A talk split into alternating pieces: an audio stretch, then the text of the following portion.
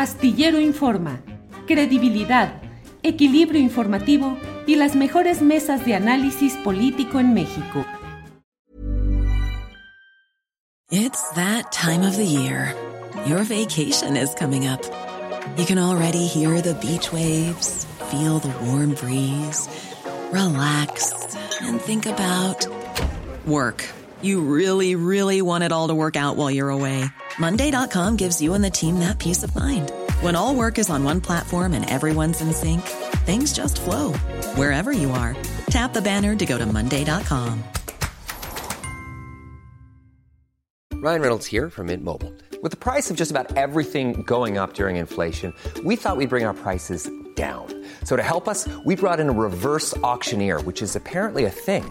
Mint Mobile unlimited premium wireless. Ready to get 30, 30, bit to get 30, bit to get 20, 20, 20, bit to get 20, 20, bit to get 15, 15, 15, 15 just 15 bucks a month. So, Give it a try at mintmobile.com slash switch. $45 up front for 3 months plus taxes and fees. Promo rate for new customers for limited time. Unlimited more than 40 gigabytes per month slows. Full terms at mintmobile.com.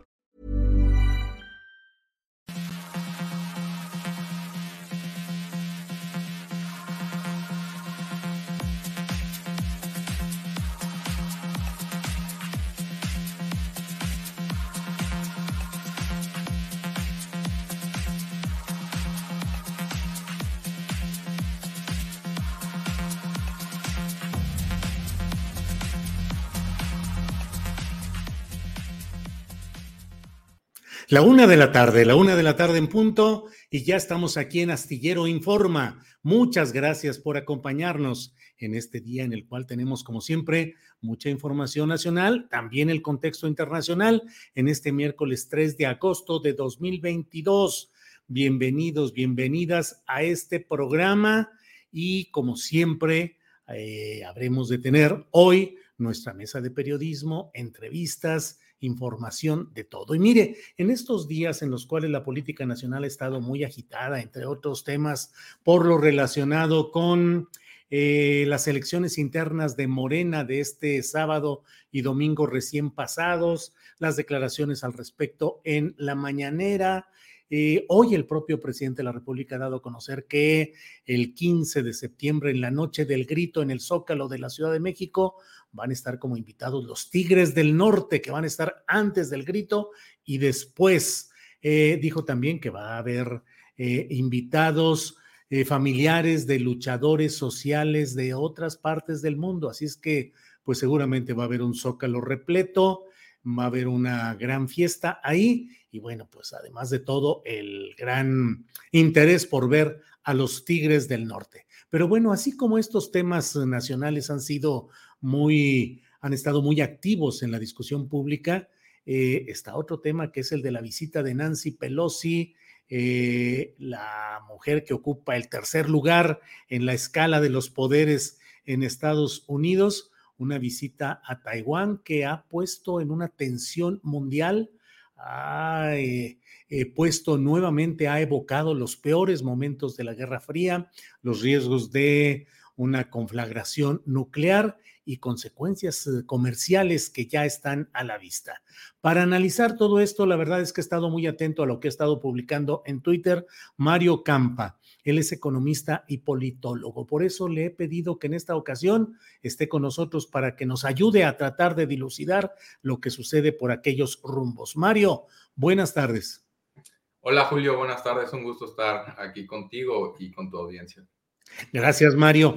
Em, Mario, pues, ¿qué está pasando? ¿Qué sucede? ¿Cuál es el contexto de lo que implica esta visita de Nancy Pelosi y sus intereses en esta visita a Taiwán, Mario?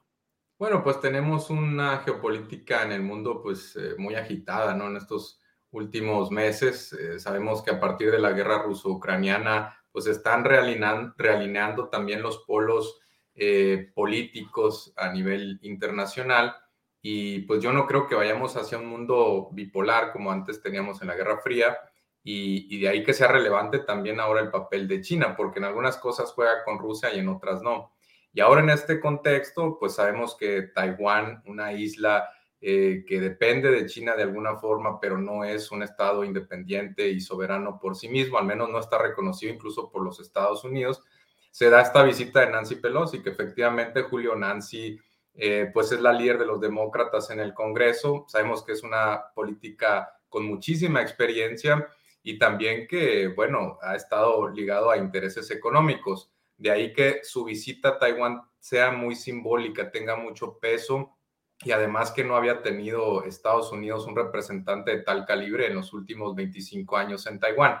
Entonces, todo esto hace que escale la tensión entre Estados Unidos y China a partir de China y Taiwán y que en estos momentos, pues efectivamente ya haya sanciones económicas, ya haya simulacros o ensayos bélicos militares y pues eh, Nancy ya se fue de la isla, pero sigue la tensión, ¿no?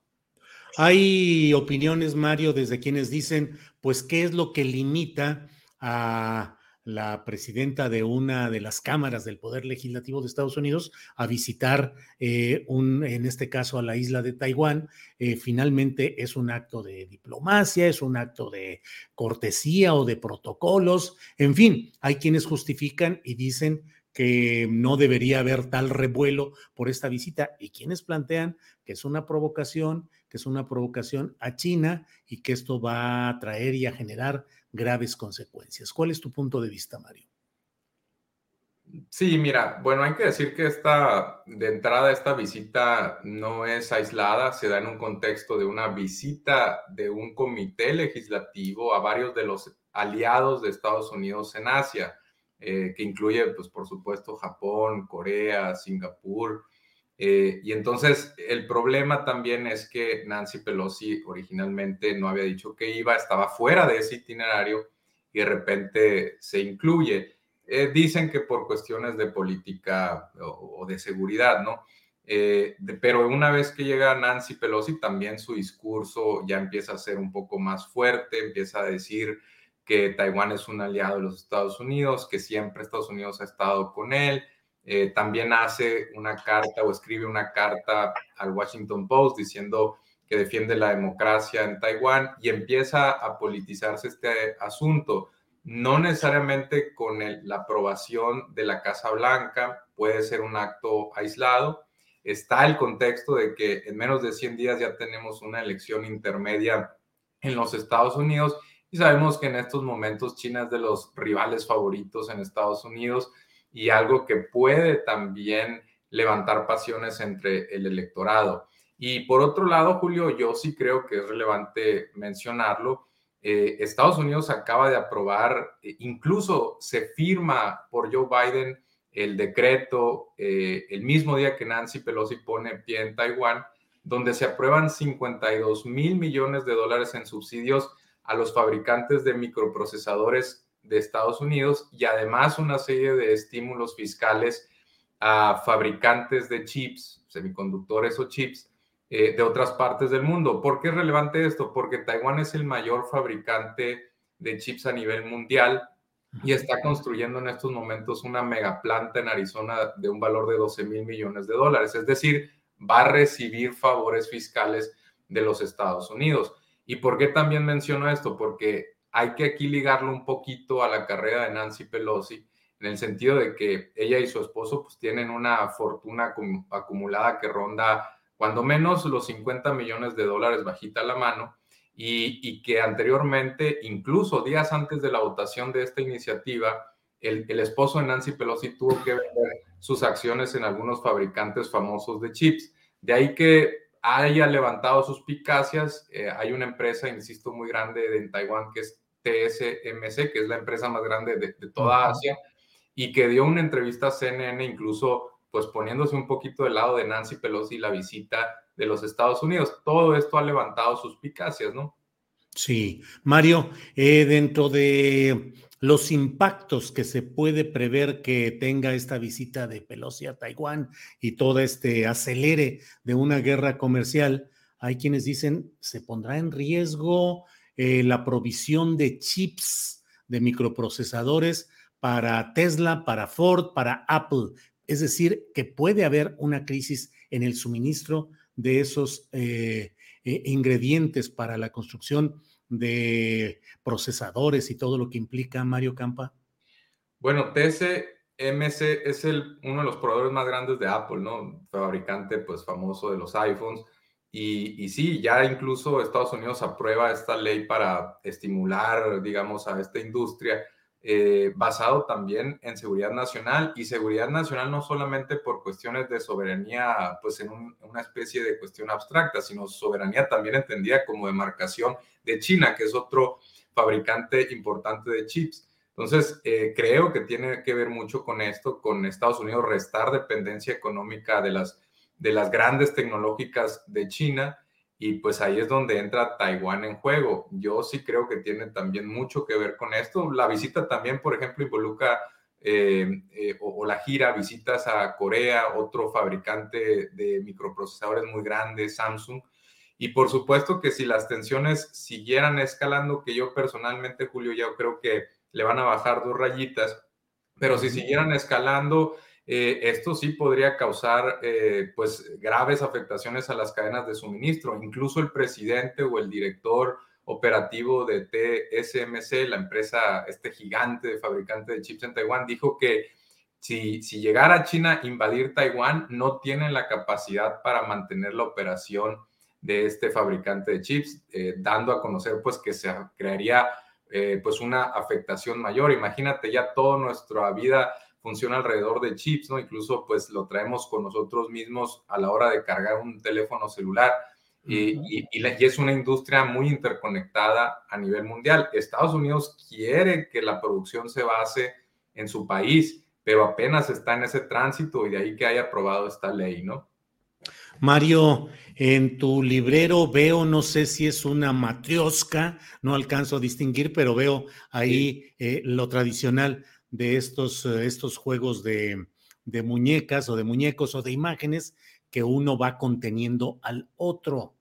En este escenario del que estamos hablando, ¿cuál es, qué es lo que está al final de esa matriosca? Rusia, Ucrania, China, Estados Unidos. ¿Cuál es el contenido real que a veces que no a lo mejor no alcanzamos a ver si no vamos eh, destapando una tras otras las matrioscas? Bueno, efectivamente son los cuatro Beatles, ¿no, Julio? Este, y pues sí, lo que planteas es muy interesante, ¿no? Porque eh, una, aparentemente creemos entender por dónde va el juego geopolítico, pero después se destapa alguna, pues, cloaca que nos lleva a escenarios inesperados. En este caso, pues, Taiwán sí ha sido escenario de conflictos anteriores, sobre todo tensiones. El mar también, eh, este mar que circunda a Taiwán y que China quiere dominar, pues ha sido escenario de tensiones. Pero eh, estamos ahorita en un momento en que, fíjate, Julio, antes creíamos que las sanciones de Europa y de Estados Unidos hubieran sido suficientes para contener las ambiciones de Rusia y dinamitar su economía. Pero ¿qué sucedió esta vez que es diferente a, a lo que se esperaba o incluso a otros tiempos? Que Rusia lo que hace es que toma sus energéticos, toma sus metales, minerales, materia prima en general, y la empieza a distribuir en Asia, la empieza a distribuir en China, en India, un jugador cada vez más importante, y entonces, eh, o, incluso Turquía, si nos vamos un poquito más lejos, y entonces ya no, las sanciones ya no son tan efectivas como eran antes o, como se esperaría, Estados Unidos esperaría que fuesen. ¿Por qué es importante también esta visita? Porque entonces se teje una alianza en Asia de países que no están necesariamente alineados con China, que se empieza a consolidar como un jugador muy importante en la geopolítica, insisto, en algunos casos independiente de Rusia. Tendemos a asociarlos, pero no necesariamente es así. Entonces, Estados Unidos, sabiendo que sus sanciones son débiles, pues se ve recurrido a fortalecer alianzas en Asia ajenas a China. Yo sí creo que es un mundo multipolar, Julio, lo, lo comentamos la última vez que tuvimos oportunidad de platicar, donde, donde China e India están jugando un peso eh, fuerte, independiente a Rusia, pero no enfrentado con Rusia. En algunos casos van a colaborar y en otros no. Por supuesto, todo esto en detrimento de los intereses de Estados Unidos y sus aliados, principalmente en Europa, ¿no? Mario, eh, sé que México no está en ese super escenario del rediseño y de la pelea geopolítica grande, pero de cualquier manera, ¿cuáles son los impactos, las consecuencias, las previsiones que debe tener México ante este escenario cambiante?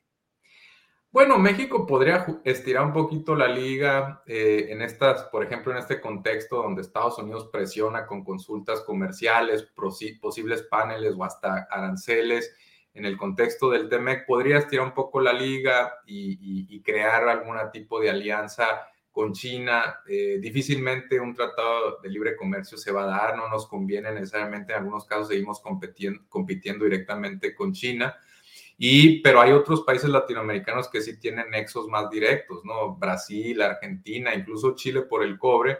Y en ese caso también México podría jugar un papel eh, indirecto a través de una triangulación con América Latina, donde se teja un eje en el Pacífico. Por supuesto, todo esto tendría que ser con cuidado porque ya sabemos que Estados Unidos, ojo Julio, ya perdió a uno de sus aliados más importantes en América Latina, al menos en el papel como es Colombia con el nuevo gobierno de Gustavo Petro, que no se antoja que vaya a decirle que sí a todo Estados Unidos. Y entonces Estados Unidos también tiene que cuidar eh, sus aliados acá, o al menos si no son aliados tan fuertes como Colombia, pues sí algunos que pueden ser propensos a, como México.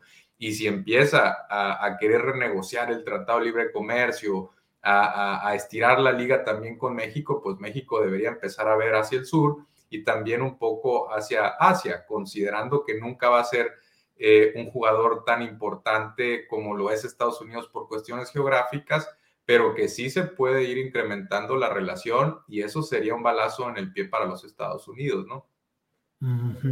Mario, pues bueno, ahora la situación política de México, con toda esta discusión pública tan fuerte, con estos embates eh, judiciales en el terreno de las obras estratégicas del presidente López Obrador, la austeridad franciscana, está eh, y, y, la discusión respecto a las consultas sobre presuntas violaciones al TEMEC en materia energética, ¿cómo nos coloca frente a ese escenario? En una situación más débil que nunca, en buenas condiciones, eh, propicio todo para un grito el 15 de septiembre de reafirmación del nacionalismo eh, mexicano o las condiciones son distintas, Mario?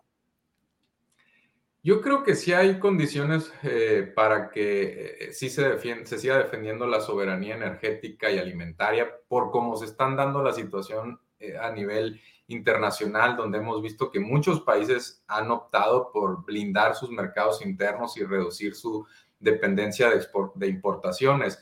Eh, hay que recordar que también posiblemente pueda ser parte esto de una estrategia de los Estados Unidos de activar ciertos frentes en materia de política exterior a menos de 100 días de su elección.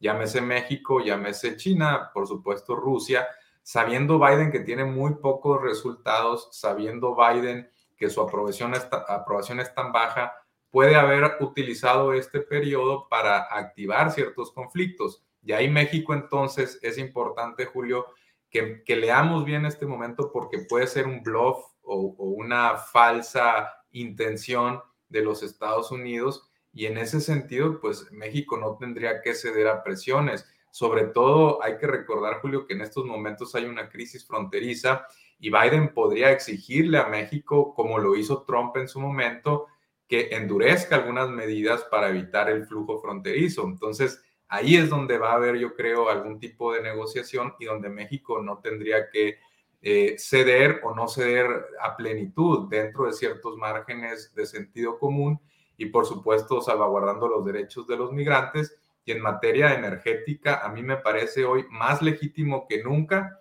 proteger el mercado interno, proteger la autosuficiencia y la soberanía. Lo mismo en alimentos. Ya vimos que si no proteges esa parte, puedes tener una inflación desbocada que te lleve a conflictos sociales. México tiene un legítimo, una legítima defensa y tiene que mantenerse firme en ello, ¿no? Bien, pues Mario Campa, de verdad te agradezco mucho que hayamos podido platicar sobre estos temas eh, con precisión, con datos, con contexto.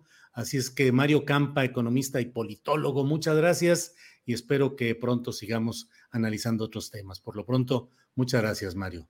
Claro que sí, Julio. Un abrazo y saludos también a Adriana y a toda tu audiencia. Gracias. Hasta luego, Mario.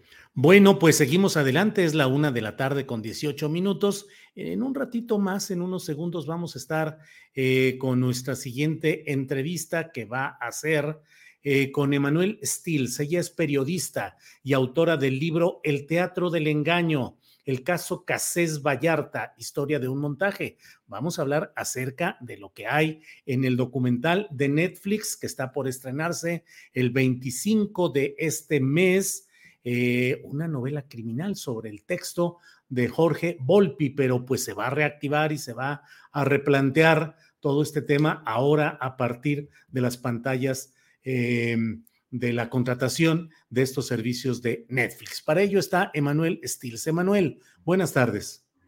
Hola, buenas tardes, Julio. Gracias, Emanuel. qué gusto estar contigo y saludo a tu audiencia. Gracias, Emanuel. Emanuel, pues como suele suceder, eh, la exposición en pantalla, en este caso las pantallas caseras de un tema, lo reactiva y le da a veces nuevas facetas, nuevas visiones, reimpulso a ciertas causas. Viene el estreno dentro de veintitantos días de lo que es eh, este documental de Netflix sobre el caso Casés Vallarta, una novela criminal. ¿Qué esperas? ¿Qué crees eh, tú misma? ¿Qué aportas? ¿Qué ves en todo este eh, esta reactivación del caso? Como bien dices, va a ser una oportunidad para que se reactive este caso, que creo que a pesar de que se ha comentado ampliamente desde hace, pues ya son 17 años prácticamente, eh, nunca se ha llegado muy a fondo de lo que era realmente este montaje, no solamente montaje mediático, como bien sabes, yo siempre también defiendo la, idea de que se trata de un montaje judicial, ¿no? O sea, yo creo que lo, lo, importante, más allá de que se reactive, es que también llegue a un público más amplio gracias a esta serie que va a salir en Netflix, porque finalmente se ha debatido mucho este caso entre periodistas al nivel político, pero el público es importante, yo creo, que sea también que le llegue al mismo público al que le han llegado las imágenes del 9 de diciembre de 2005, ¿no? De este famoso montaje en Televisa, pero también en TV Azteca y en el que participaron muchos más medios. Estas imágenes se han grabado en la retina de los, de los mexicanos, de los telespectadores mexicanos, y por eso yo creo que también es importante que se llegue de alguna manera no una réplica, pero una explicación de estas imágenes también en ese mismo soporte, ¿no? En imágenes. O sea, porque ha habido muchos libros, ha habido muchas investigaciones.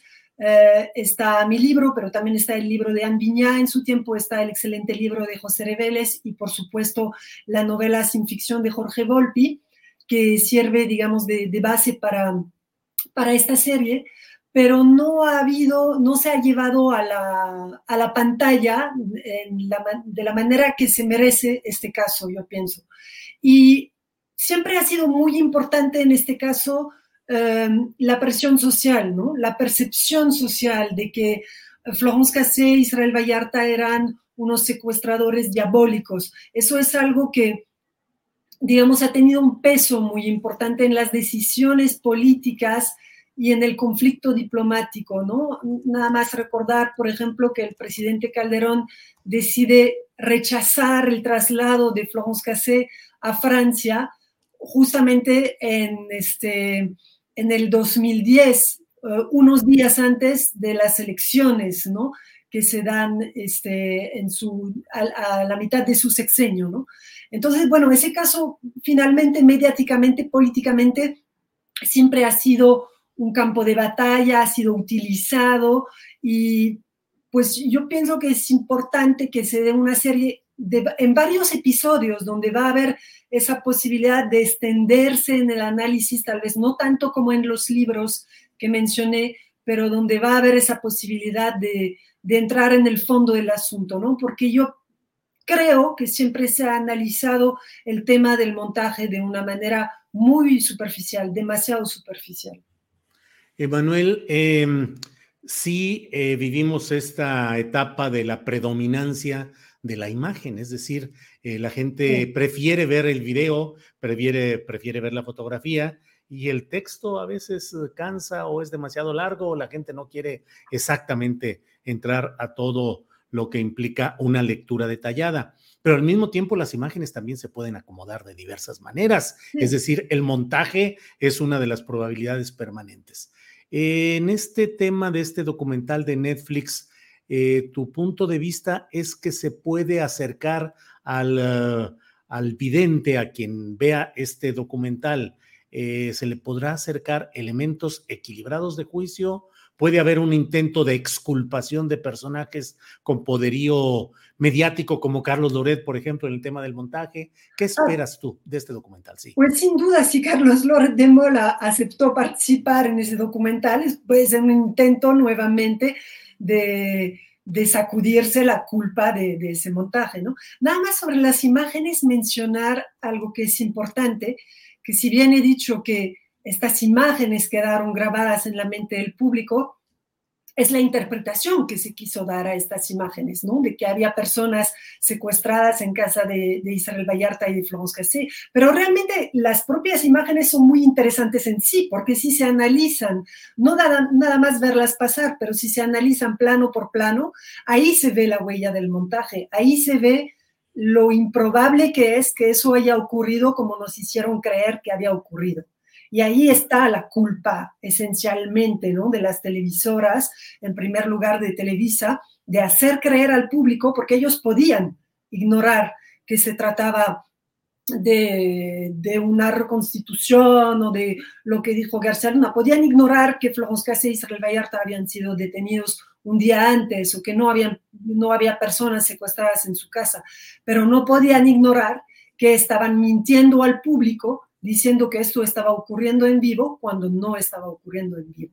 Además de todo lo que, digamos, este, se desata como problema al estar los periodistas pisoteando esta escena del crimen, tocando las pruebas, que bueno, finalmente no son pruebas más que pruebas de un montaje, ¿no? No son pruebas de que, de que haya una banda. Pero esta serie, yo quiero, en ese punto tengo que eh, decir que no la he visto, entonces no puedo, digamos, pronunciarme sobre el contenido de la serie, pero tengo esa esperanza que mencionas de que se llegue más a fondo y sin embargo tengo la convicción de que, o no, no, no sin embargo, digamos, tengo la convicción de que no, de que las personas que buscan esculparse no lo van a lograr a través de esta serie. Es imposible que lo logren porque son demasiado aplastantes las pruebas de que Florence Cassé, Israel Vallarta, pero también los familiares de Israel Vallarta, no están implicados en los delitos de los que se acusan. Entonces, yo tengo el conocimiento de que esta serie ha sido eh, dirigida y realizada con mucha seriedad y mucho rigor y, eh, por eso espero que pues sea, eh, que aporte al público mexicano una manera de ver ese caso que no había contemplado hasta ahora. Emanuel, y por otra parte, mientras estamos aquí hablando nosotros, mientras se ha eh, filmado este documental, mientras sigue toda, todo el análisis y la discusión, Israel Vallarta sigue preso después de tanto tiempo en un acto verdaderamente aberrante del propio sistema judicial mexicano. Eh, sigue preso él, eh, algunos de sus familiares que fueron detenidos arbitrariamente y torturados, eh, pues no han tenido tampoco justicia. La mayoría de los jefes policíacos involucrados, con excepción de mm, García Luna, que está por otro asunto preso en Estados Unidos, pero la gran mayoría de los partícipes que el propio Israel ha denunciado, pues en general siguen libres o siguen escabullidos, pero finalmente no hay acción justiciera contra ellos. Azucena Pimentel, que fue productora eh, de este programa del montaje en Televisa, estuvo luego en la mañanera, en la producción de la mañanera, ahora ocupa un cargo en la televisión educativa del gobierno mexicano, algo así. Es decir, no ha habido nada, nada que nos haga pensar que haya un atisbo de justicia, Emanuel.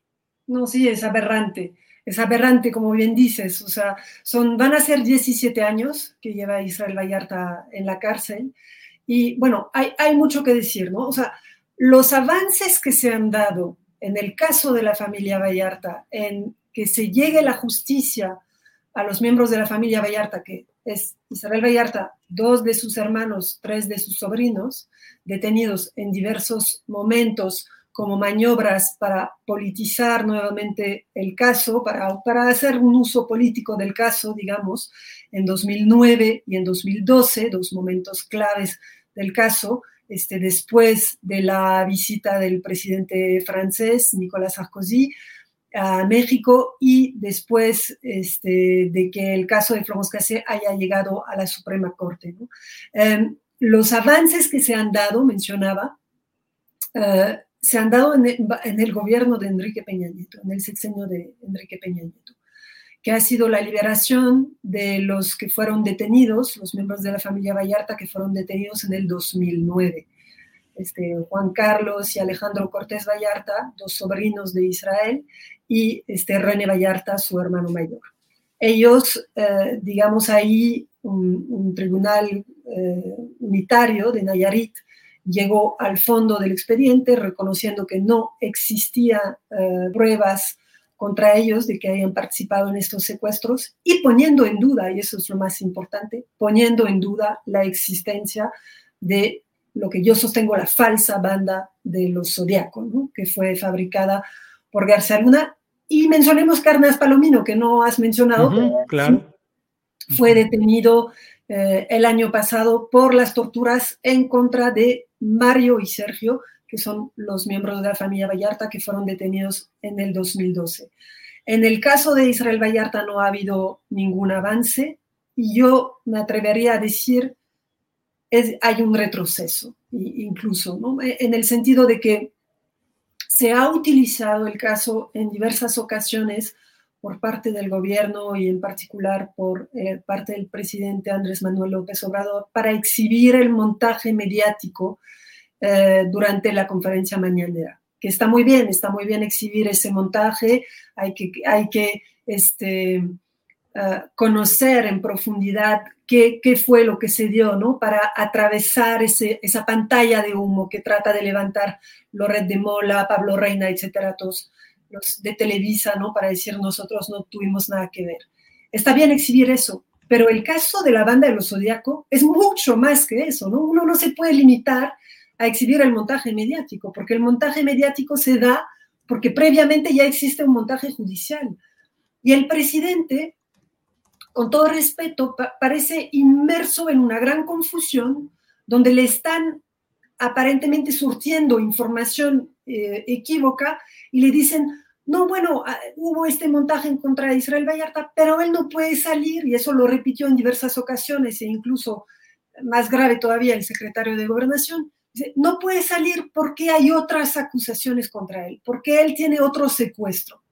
Pero ¿cuál es otro secuestro? No hay otro secuestro. Todos los secuestros y todas las acusaciones en contra de Israel Vallarta y de la familia Vallarta provienen del mismo montaje judicial de la misma fabricación de la banda y todo está construido en base a pruebas sembradas, confesiones bajo tortura, utilización de testigos protegidos, manipulación y, este, amenazas en contra de las víctimas. Digamos, no hay nada sólido ahí en esa banda del zodiaco. Entonces, ¿a cuál otro secuestro se refieren?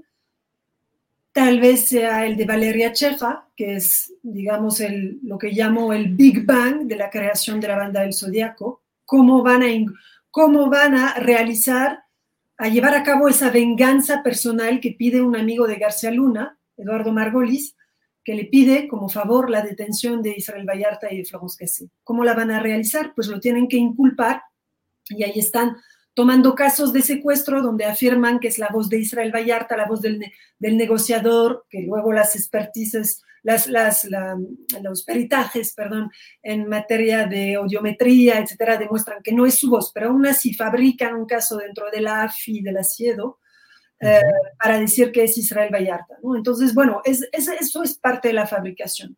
Otro secuestro, no sé, podría ser el del señor que se llama Shlomo Segar, que es un secuestro del 2003, que tardó dos años el señor en denunciar, eh, que no reconoce a Israel Vallarta, no reconoce al rancho de las Chinitas, el domicilio de Vallarta, como el lugar donde fue secuestrado, eh, pero aún así lo, lo, sacan su caso en, en 2011, cuando el caso de Florence Cassé llega a la Suprema Corte, y, este, y, lo, y, sacan, es una acusación que llaman en sigilo, que mantuvieron en sigilo durante 10 eh, años. Sigilo. En sigilo. ¿Es correcto? Sí, sigilo, sigilo. En sigilo, y la, y la sacan eh, en contra de Israel Vallarta, pero sin, sin, ninguna, sin ningún elemento para acusarle. Entonces, ¿de qué estamos hablando? Es más, la persona, la víctima, pidió al asiedo, y eso consta en el expediente, dejar de molestarlo con eso, dejar de llamarlo para que acusara a Israel Vallarta. O sea, que lo dejen en paz. Eh, no hay ninguna otra acusación en contra de Israel Vallarta. Entonces, a mí me parece que le, le están mal informando al presidente sobre este caso porque todo es parte de un mismo montaje y por eso es importante esa serie para ir, pienso yo, más allá del montaje mediático, que está muy bien que se hable de eso, pero hay más. Bien. Eh, Emanuel, em, tú has seguido de cerca mm, este caso, como es evidente y como es público. Eh, ¿Has mantenido algún tipo de comunicación con Florence Cassés? ¿Sabes cuál es la postura de ella? ¿Qué espera de la presentación de este documental de Netflix? No sobre este tema, no concretamente sobre este tema. Este, eh, he mantenido una comunicación muy escueta con ella para saber si estaba bien, pero no, no hemos hablado concretamente de la serie, pero noto que transparece a través de sus, de sus posts en las redes sociales que está pues también bastante optimista con que está llegando esta serie de Netflix, ¿no? Como yo también lo estoy, porque pues después de trabajar este 13 años sobre este caso, pues se crea una especie de pasión, ¿no? También por este caso y esa convicción de la inocencia de, de las personas que fueron injustamente acusadas. Entonces, pues yo tengo también eso, esa pasión por eso y yo creo que ella es la primera interesada, como la familia Vallarta, en ver eh, que se refleje en la pantalla este, pues su, su, inocencia, ¿no? Y las pruebas de su inocencia. Eso es lo que puedo decir. Claro, Emanuel. Pues muchas gracias, Emanuel, por esta entrevista a reserva de lo que desees agregar. Yo aprecio mucho que hayas estado con nosotros, Emanuel. No, gracias a ti, Julio. Siempre es un gusto hablar contigo. Gracias, Emanuel. Seguiremos en contacto. Buenas tardes. Buenas tardes. Hasta luego. Bueno, es la una de la tarde con 35 minutos y es una hora extraordinaria para que le pidamos a Adriana Buentello que esté aquí con nosotros. Adriana, buenas tardes. ¿Cómo estás, Julio? Muy buenas tardes. Feliz ya que es ombligo de la semana. Sí, sí, sí. Ya sabes esa caricatura que luego ponen mucho en la que dice alguien, oh, al fin es viernes. Dicen, capitán, capitán, es miércoles apenas, porque luego nos emociona el miércoles como que ya sientes que es el viernes y nada. ¿Cómo estás, Adriana? Así es, pero además hay días, no sé si te pasó semanas y días, que son a veces son más largas o se te hacen más cortas, que llegas al viernes y dices, ay, pues llegué fresco todavía, que son las pocas, pero hay la mayor parte de hoy esta semana se me hizo larguísima, ¿no? El, que el tiempo es tan relativo, ¿no, Julio? Sí, sí, sí, así es. Pero bueno, ¿qué tenemos por ahí de información, Adriana, en este día?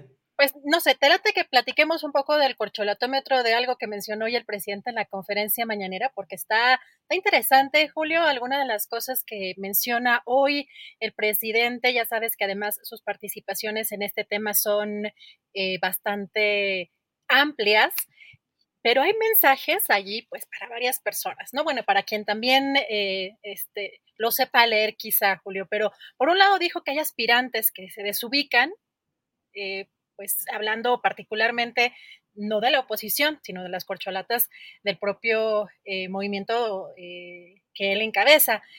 Dice que la gente, Julio, va a ser quien elige al candidato, por supuesto que reitera, es insistente en esto de que pues no hay dedazo, de que pues él no se va a pronunciar. Dijo Julio que ahora el principal protagonista es el pueblo, y que, pues aunque se estén los aspirantes peleando o estén ambicionando cargos, finalmente quien va a decidir es el pueblo. Dijo, no yo, no va a haber dedazo. Pero le pregunta el reportero, es, insistente y es interesante porque la verdad es que fue, yo creo que es muchas de las veces de las cosas que nos preguntamos, eh, le pregunta, es que su opinión es muy importante. Y el presidente le dijo, dijo, sí, es, es importante, pero yo opino que el pueblo manda. Así que hay aquí unas claves y platicamos al final porque hay unos últimos segunditos donde pues ahí manda mensajes para algunos de los críticos de Morena. Vamos a escuchar, Julio. Ahora, el protagonista principal es el pueblo, es la gente. Entonces, pueden estar arriba ambicionando cargos o peleándose, pero al final quien va a decidir es el pueblo. No voy a decidir yo, porque ese es un cambio muy importante. Pero su opinión ya es muy no hay importante. dedazo. Su opinión es muy importante, señor presidente. Cuando usted- Sí, mi opinión es muy importante, pero mi opinión es la que estoy dando a conocer. Mi opinión es que el pueblo manda. pero cuando usted diga, este es un buen candidato de Morena, No voy a decirlo. No voy a decir, todos son buenos. Claro que mejores que los que pueda postular el bloque conservador. Digo, ya nos estamos metiendo en otra cosa, ¿no? O sea, no hay señal, no hay línea, no hay tapados, no hay dedazo. Eso es totalmente antidemocrático. Ah, que se pelean. Bueno, puede ser que no lo hayan entendido porque son procesos que llevan tiempo. Imagínense cuánto tiempo de antidemocracia, siglos. Por eso también muchos se desubican porque no quieren aceptar de que el pueblo manda, que es el soberano, y eh, piensan que si se lanzan en contra de el movimiento, también con lo mismo que dicen los conservadores, son iguales, creen que con eso ya van a contar con el apoyo del pueblo. No, el pueblo no es tonto. Bueno, pues interesante todo lo que dice el presidente de la República y bueno, pues seguirá adelante con este planteamiento. No hay dedazo, no hay tapado, no hay nada. Bueno, pues así lo iremos analizando. Pero fíjate, Julio, que es interesante que sí el, el, el, reportero le pregunta, pero es que la opinión de usted es importante, presidente. Sí, sí, pero yo no voy a decir, pero el que usted diga que es buen candidato, no, yo voy a decir que todos son buenos candidatos. Por eso son justamente importantes las señales que da el presidente de las simpatías, a quienes tiene de invitados, con quién va acompañado, a quién le levanta la mano, todo eso, por supuesto, en dónde están sentados. Claro que todo eso es influye en el lenguaje de la política. Así que bueno, interesante también aquí como lo plantea el presidente Julio y, y pues vamos a ver qué sigue en este corcholatómetro. Así es, ya lo veremos en estos y otros temas. Y bueno, Adriana, vamos a, a pasar con nuestro siguiente invitado y regresamos en unos, uh, después de la mesa de periodismo de hoy, para tener más información, que está lo de los Tigres del Norte y otros temas también muy interesantes, Adriana. Así es, Julio, con mucho gusto. Regresamos en un rato. Gracias. Bueno, mire, déjeme platicarle algo que ayer mismo comentaba por aquí, en el que expresaba mi solidaridad con lo que está sucediendo en San Luis Potosí, donde, eh, y siempre lo he dicho, a diferencia de otros lugares donde hay también irritación, enojo por ciertas medidas que dañan al medio ambiente y los recursos naturales, en San Luis Potosí ha habido un movimiento organizado de mucho tiempo que ha mantenido una lucha eficaz, organizada y eficaz tan organizada y tan eficaz que consiguieron que el presidente de la República decretara como área natural protegida la Sierra de San Miguelito. Y después de eso han seguido luchando y denunciando otros temas en San Luis Potosí que constituyen el amasijo de intereses de empresarios, de funcionarios, inclusive eh, municipales, estatales y también federales, para tratar de hacer negocios en los que hay mucho dinero, miles de millones de pesos metidos en los proyectos de estos empresarios inmobiliarios fraccionadores.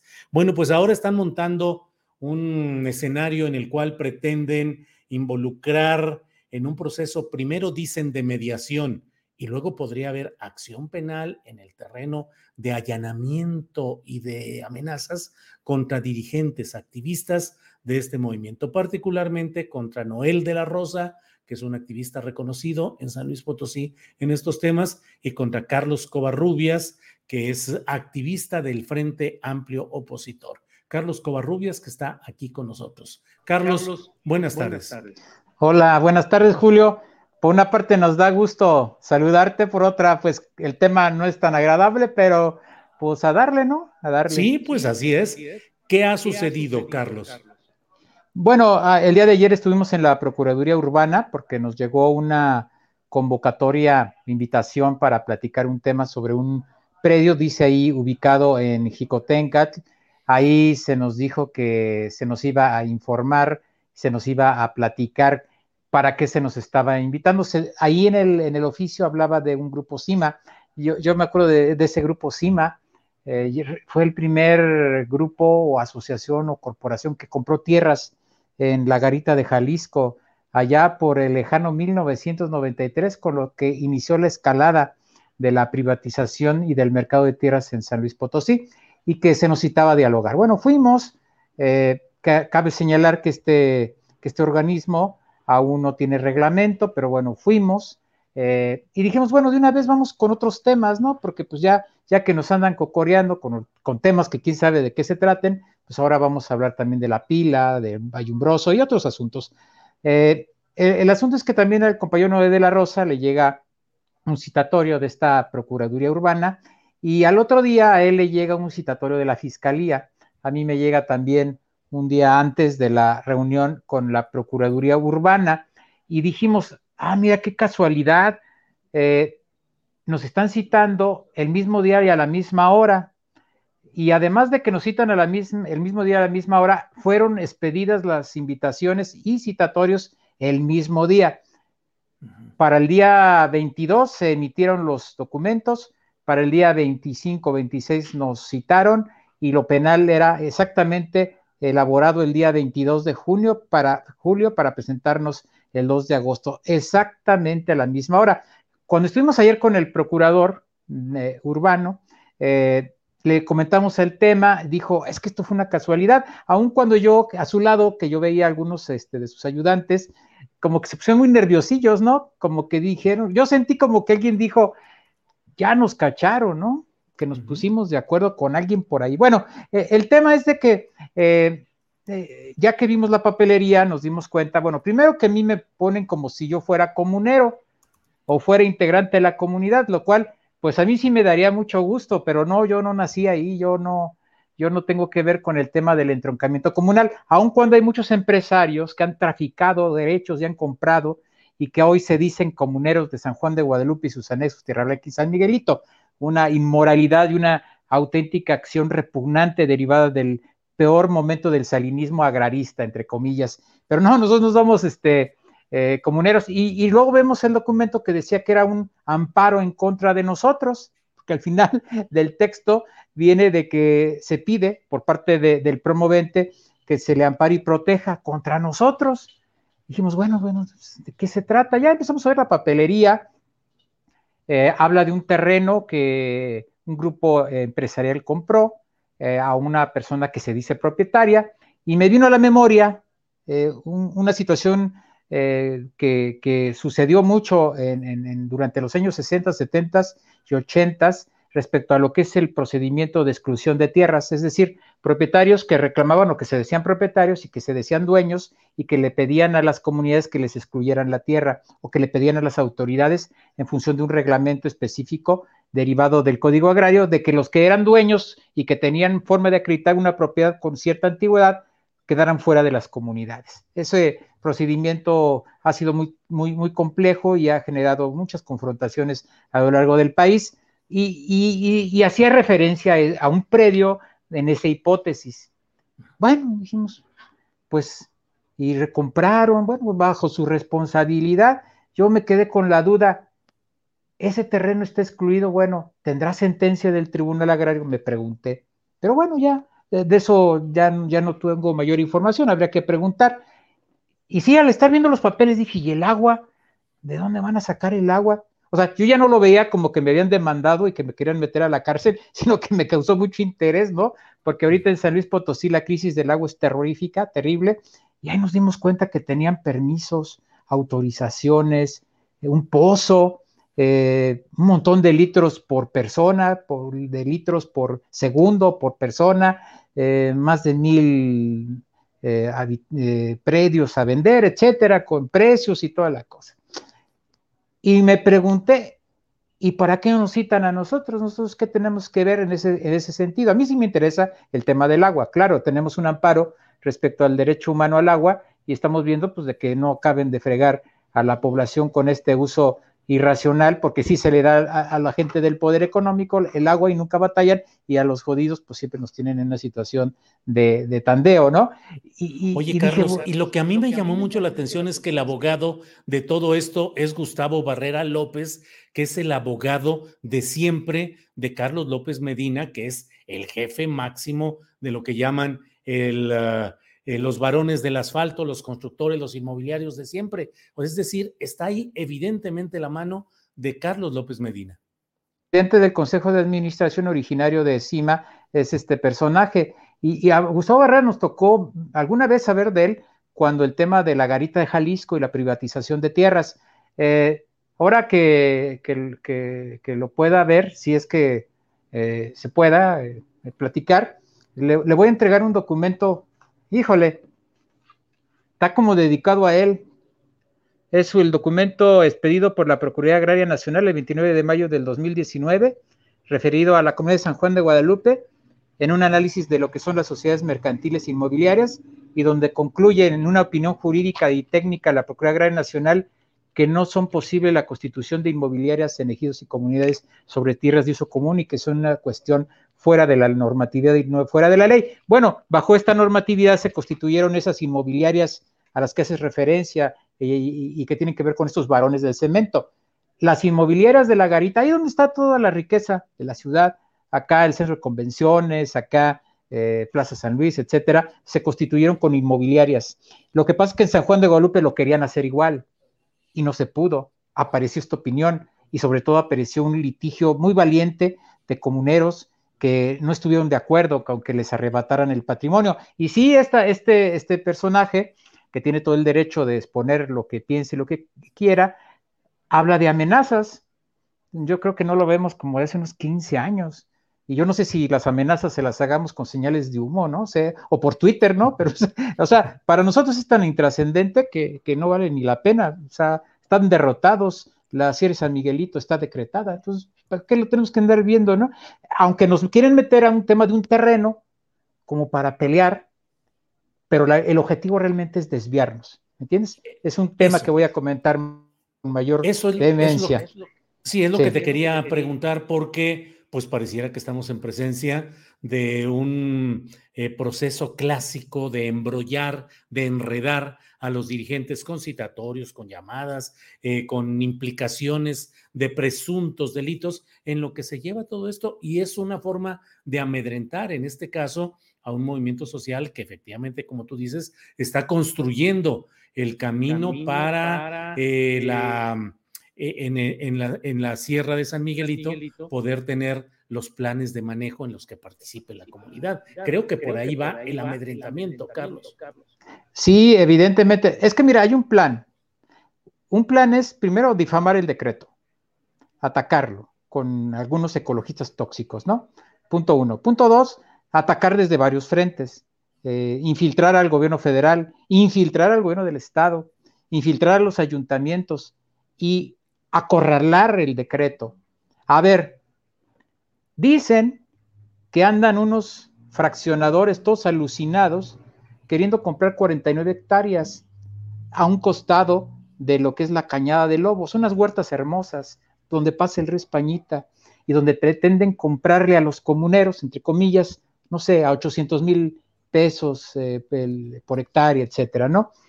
Y esa estrategia también implica crear puentes y vialidades para conectar lo que iba a ser el Puerto Cañadas con todos los otros procesos que están en un plan de movilidad de carácter regional. Ah, pues sí, ¿verdad? Nosotros acá defendiéndonos de que no nos metan al tambo y a estos otros materializando una compraventa, por ejemplo. Esa es una, esa es una forma. Y, y la otra es seguir comprando derechos, derechos comunales, ¿no? Para que el día de mañana mm, no sé, una tercera parte de los comuneros sean empresarios. Esa es otra de las estrategias. Una estrategia también de vender la idea del desarrollo y del progreso que dan estos grupos fácticos para tratar de justificar la derrota y la caída del decreto, porque lo están atacando con todo, con morteros, con, con todo tipo de peritajes sacados de uno y otro lado y están tratando de socavarlo, pero sobre todo les, les preocupa que nosotros hagamos públicas las cuestiones y que manejemos una estrategia que es eminentemente social, que es una estrategia empática, en la que todo mundo cree y en la que todo mundo se suma. Les da mucho coraje porque no es una lucha contra Carlos Covarrubias o contra Noé de la Rosa. No se han dado cuenta, tan, tan, tan tontillos, que no se dan cuenta que es una lucha contra la sierra, porque la sierra es un ser vivo. No, no se han dado cuenta que la sierra los está acabando, que la sierra es el derecho a la vida y el derecho a la tierra, y que esa sierra está hoy consolidada en el imaginario y en la convicción de los potosinos, y por más que lo intenten, ya hay un decreto. Y ese decreto no lo van a poder acabar. Es más, mira, vamos a iniciar una campaña de mí te acuerdas en un mes, 50 mil firmas para que Andrés Manuel declare que esa sierra tiene que ser declarada una cuestión de seguridad nacional. Hay para que se les quite, de una vez, de una vez, ya para que no estén ahí eh, con sus sueños guajiros y pensando en las elecciones del 24 y haciendo y poniendo funcionarios así, chafotas ahí en diferentes áreas de gobierno de, diferentes niveles, para que se vayan haciendo la idea de que sí, hay una convicción clara de que nuestro problema no es un terreno, que hay, quién sabe, ¿no? Si lo venden o no lo venden, ya, ya dirán los tribunales, ¿no? No es cosa nuestra, pero la sierra no se va a tocar, no se va a vender, no los vamos a dejar, que eso sí se lo lleven bien claro, no nos vamos a distraer, mira, nos, me pegan a mí, pero hay un montón de gente.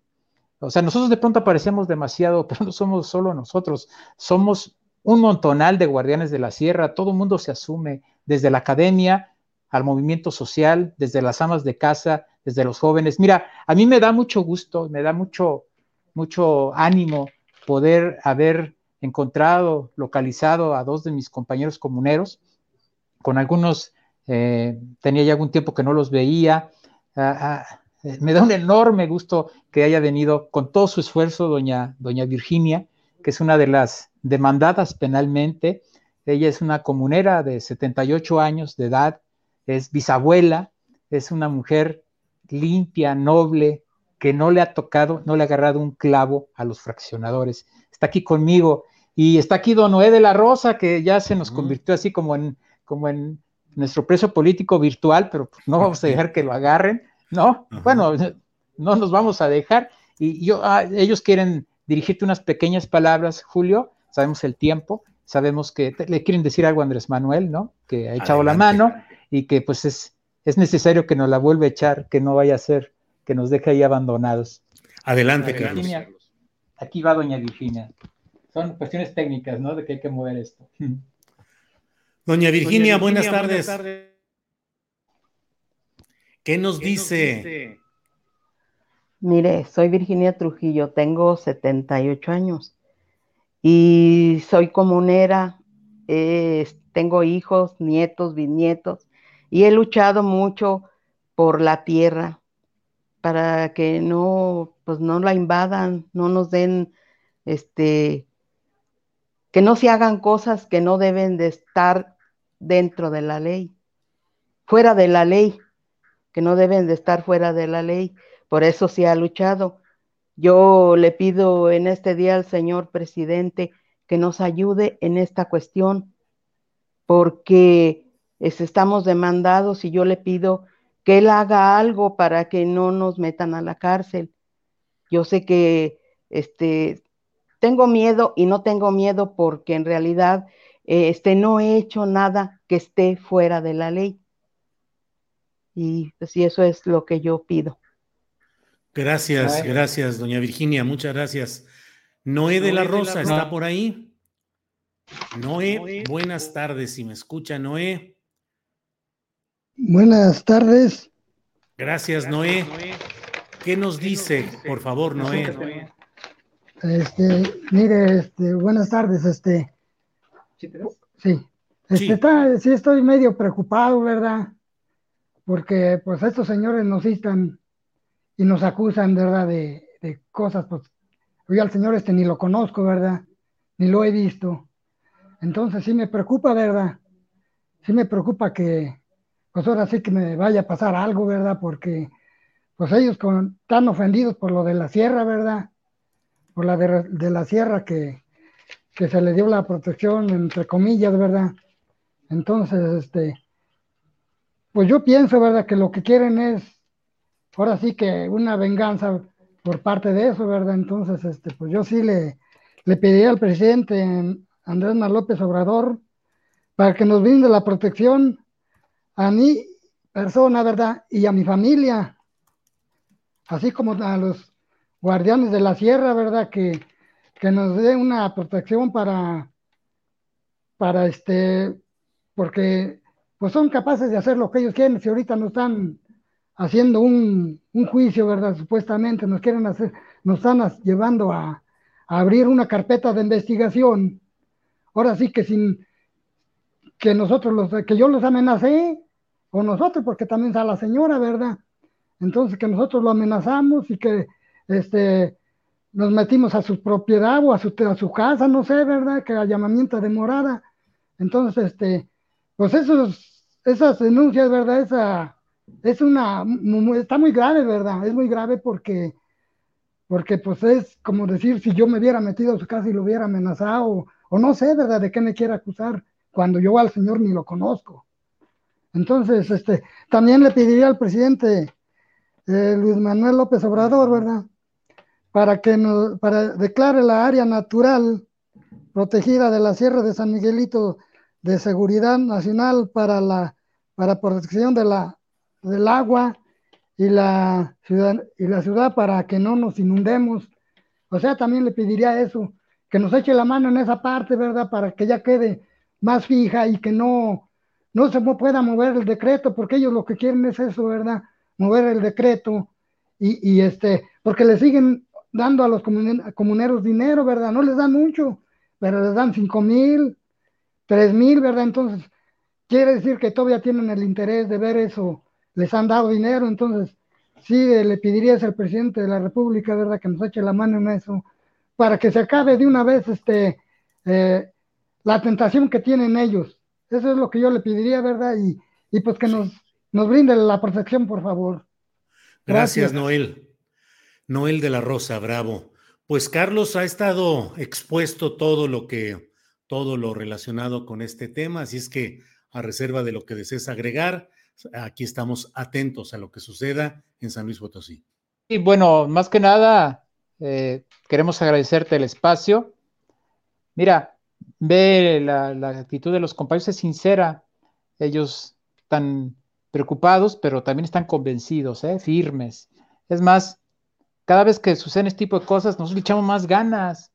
Eh, yo me acuerdo cuando me pusieron una muy buena golpiza, y me decían, Carlos, ¿por qué no los metes al bote? ¿Por qué no acusas que los mandó X empresario? ¿Por qué no te vas por la vía judicial? Y, yo le dije a los compas, yo estaba, me acuerdo mucho, dije, no, pues ahora con más ganas vamos a buscar que sea área natural protegida, la sede de San Miguelito, eso les va a calar más que una venganza o que una situación de querellas penales. Mejor luchemos por la causa, sigamos firmes en ese sentido y mira, te lo vuelvo a decir, en un mes vas a ver de qué tamaño va a crecer este movimiento y de qué forma vamos a hacer que los compañeros vuelvan a ganar en esta causa tan compleja.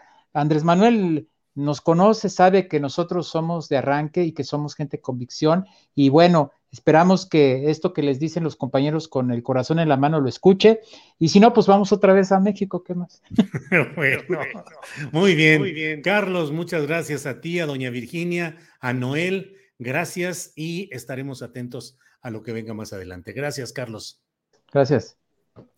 Gracias. Gracias. Bueno, pues bueno. hemos dado testimonio de lo que está sucediendo en San Luis Potosí, donde buscan entrampar al movimiento de defensa de la Sierra de San Miguelito y de otras causas ambientales con acusaciones de allanamiento de morada, de amenazas, pues que es con la pretensión de enredar, de hacer que se entrampe ahí el movimiento y estaremos atentos y señalando lo que ahí hay.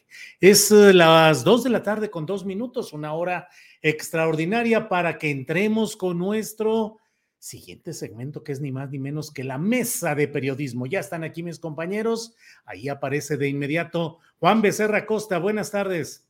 Muy buenas tardes, Julio. Qué gusto saludarte a ti, Arturo, Alberto, de no que ya lo había saludado el día de hoy, y a todo el auditorio. Órale, Juan, gracias. Alberto Nájar, Alberto, ¿cómo estás? Buenas tardes. Bien, Julio, buenas tardes. Un saludo a todos los que nos acompañan en la audiencia. Un abrazo, Arturo. Un abrazo, Julio y Juan. ¿Cuánto tiempo sin vernos, eh?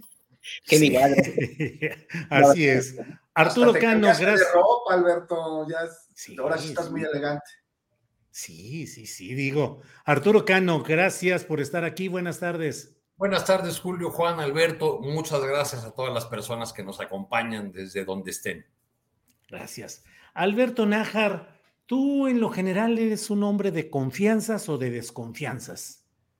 Pues de confianzas, por supuesto. Eh, habrá, habrá, quien diga que soy confianzudo, pero no, no, no llego a tanto. Normalmente en tu trabajo periodístico, ¿qué opera la confianza? Fíjate que a mí, por ejemplo, eh, constantemente doy retweet a personas que envían denuncias eh, de injusticias, de problemas, de mil cosas, y no le pienso, le doy de inmediato, sobre todo cuando se refiere a las desapariciones.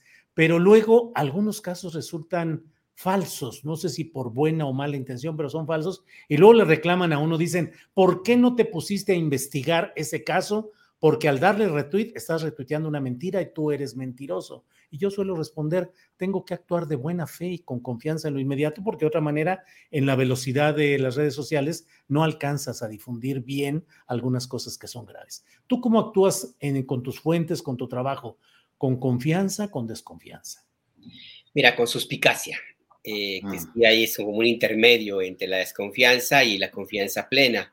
Con suspicacia porque por formación profesional, pues uno no puede creerle prácticamente a la primera, porque nuestro trabajo justamente va en, en el sentido de verificar la, la, información. Y bueno, después de tres décadas de estar en este, en este cosa, cosa del abarrote, pues se forma una especie ya de, de, costumbre, ya de inmediato. Pero eso no significa que en algunas causas pues exista una mayor confianza y una eh, idea de, de convicción de que es importante, importante la participación que puedas llegar a tener como periodista primero y como medio de comunicación después. Pero sí suelo tratar de verificar algunos, algunos temas. Eh, y sí, coincido contigo, de pronto te llegan denuncias de cualquier tipo eh, yo sí suelo dar una pequeña revisada para saber quién lo manda, de dónde viene, y, y no me lleva mucho tiempo, casi siempre eh, lo retuiteo casi de inmediato las fuentes que yo sé que no van a, a, a, meter algún gol, por decirte alguna naturaleza. En otras sí tengo un poco más de, de cuidado, eh, pero, pero sí es como una forma de, de proceder profesional, justo porque el trabajo de periodista significa verificar la información siempre. Gracias, Alberto. Eh, Arturo Cano, ¿El ciudadano debe confiar en un alto funcionario o el ciudadano debe actuar con escepticismo o con suspicacia? Pues el, el ciudadano agraviado, en este caso, sí, perdón. nos referimos las víctimas, pues tienen todo el derecho para no confiar en las autoridades, sobre todo porque una y otra vez les han quedado mal. El caso de las eh, de los colectivos de madres de, desaparecidos, pues es un ejemplo de vueltas y vueltas en una dependencia, cuando no en la Secretaría de Gobernación, en la Comisión de Atención a Víctimas, o cuando no en la Fiscalía. Eh, y muchas veces pues ha habido eh, de, desinterés, incumplimiento de promesas que se les hacen. Entonces creo que la, la desconfianza, como la externada por una madre de, de familia, la secretaria de Gobernación, pues ha sido muy, muy labrada. Revela este asunto, por otro lado, pues un, un error evidente del, del, titular de la Secretaría de Gobernación y también que quizá no ha interiorizado del todo las, las obligaciones que el cargo le impone, porque pues, los colectivos de derechos humanos han recordado en torno a este episodio que eh, las autoridades están obligadas a confiar o, o a, a creer la versión de las víctimas de buena fe. Hey, I'm Ryan Reynolds. At Mint Mobile, we like to do the opposite of what Big Wireless does. They charge you a lot. We charge you a little. So naturally, when they announced they'd be raising their prices due to inflation, we decided to deflate our prices due to not hating you. That's right. We're cutting the price of Mint Unlimited from $30 a month to just $15 a month. Give it a try at mintmobile.com slash switch. $45 upfront for three months plus taxes and fees. Promo for new customers for limited time. Unlimited more than 40 gigabytes per month. Slows. Full terms at mintmobile.com. Hey, it's Ryan Reynolds, and I'm here with Keith, co-star of my upcoming film, If, only in theaters May 17th. Do you want to tell people the big news? All right, I'll do it. Sign up now and you'll get unlimited for $15 a month in six months of Paramount Plus Essential Plan on us. Mintmobile.com slash switch. Upfront payment of $45 equivalent to $15 per month. Unlimited over 40 gigabytes per month. Face lower speeds. Videos at 480p. Active Mint customers by 531.24 get six months of Paramount Plus Essential Plan. Auto renews after six months. Offer ends May 31st, 2024. Separate Paramount Plus registration required. Terms and conditions apply if rated PG. Independientemente de las investigaciones que se den del caso. Entonces yo creo que, que no es lo mismo que una ciudadana eh, común y en este caso una agraviada, una víctima, eh, diga que no confía en un funcionario a que la respuesta del funcionario sea equivalente, porque él está eh, encarnando el, el, el, poder del Estado, el, la, la, fuerza que, que, puede permitir la solución de ese conflicto y de, muchos otros, en este caso de la, de la tremenda tragedia de los desaparecidos. Gracias, Arturo. Eh, Juan Becerra Costa, eh, ya Arturo entró al terreno específico de esta escena en la cual el secretario de Gobernación, Adán Augusto López Hernández, eh, establece un diálogo sobre confianzas y desconfianzas con una partícipe de un grupo de madres de personas desaparecidas. Eh, te pregunto, Juan Becerra, el ciudadano en lo general, el ciudadano, el ser social mexicano, ¿crees que tiene fundada desconfianza de los servidores públicos de cualquier nivel y en cualquier momento político? ¿O ahora es injustificada esa desconfianza? No, que va a ser injustificada, pues está absolutamente justificada, no solo por la historia que, que llevamos desde hace por lo menos 500 años en cuanto a sus resultados, más en la historia reciente de nuestro país. Esto no va a cambiar de un momento a otro y tener eh, confianza ciega en un funcionario público como ciudadano es una irresponsabilidad absoluta. Hay que estar pendientes de sus funciones, de sus resultados, de sus acciones, de sus políticas y acompañarlas para, en su momento, apoyarlas, abonar a ellas o criticarlas o inclusive como sociedad intentar tirarlas como este pues ya sucedió. En el 2018 el resultado de las elecciones fueron en parte, muy buena parte, por la desconfianza de una clase política este, que, que, que, nos arrastró a la pudredumbre durante demasiado tiempo y ahí sí, un voto de confianza en la urna a un proyecto al cual no se le puede quitar el ojo encima ni un instante, ni un momento, pues entonces podríamos caer uh, justo a lo que queremos erradicar y es por ello la importancia de, del motor ciudadano no podemos tener confianza ciega en ninguno, absolutamente ninguno de nuestros gobernantes. Gracias, Juan. Alberto Nájar, eh, ¿crees que este episodio desgasta con fuerza la figura de Adán Augusto, que aun cuando no tiene un alto reporte de preferencias en las encuestas de opinión, pues pareciera ser una pieza que, que vaya avanzando en la posibilidad, y bien o mal, es uno de los tres eh, prospectos claros eh, de, para la sucesión presidencial de parte de Morena para 2024. En fin, ¿crees que hay un desgaste prematuro de él? Pues mira, ahí hay en este, en este tema hay varios temas, eh, puntos que sería importante pues, analizar. Uno de ellos es eh, que la, lo, que ocurrió en el incidente, pues con la respuesta desafortunada que tuvo hacia una eh, señora que le, le, hacía un reclamo muy legítimo, pues la madre de una persona desaparecida.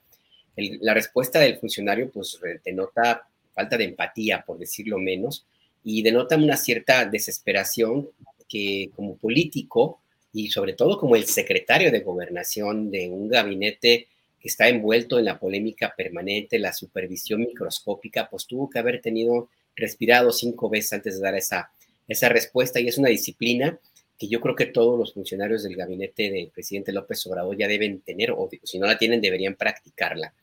Eh, eso por un lado. Por el otro, también es cierto que se ha magnificado al extremo este, esta, esta respuesta del secretario de Gobernación, insisto, desafortunada, porque tiene un propósito político muy claro, que es la de tratar de crear la imagen de que efectivamente el gobierno del presidente López Obrador no es empático con las víctimas y que no es lo que pretende, lo que pretende eh, mostrar, al menos públicamente, y también tratar de jalar eh, agua para el molino de la oposición, por supuesto, eh, en un tema donde que es una crisis humanitaria tremenda como la desaparición de personas y donde al final del día yo creo que va a terminar como en otros casos donde como buitres han llegado a tratar de aprovechar y de lucrar con la pues con el dolor de, las víctimas, pues van a salir raspados. Pero bueno, mientras tanto, pues les ha resultado más o menos en, la, dinámica que han, que han aplicado eh, y, pues habrá simplemente esperar a que, a que amaine esa tormenta que llegue la siguiente.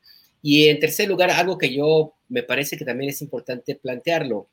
Eh, este descuido puede ser a que estaba en mal momento, estaba en sus cinco minutos el secretario de Gobernación de intolerancia, a que hacía mucho calor o que simplemente no esperaba esa respuesta o que finalmente efectivamente no tiene confianza en las personas que llegaron, que se le acercaron, cualquiera que sea el tema. A mí me parece que esto también tendría que analizarse desde la óptica de que tal vez eventualmente pues responda a que pues él ya no se considera presidenciable, de que él ya entendió que la, que la jugada va por otro lado y de que pues él las posibilidades que tiene pues si es que alguna vez las tuvo, pues son mínimas, como tú mencionas, y que finalmente la elegida o el elegido está en otro lado y no va a ser él.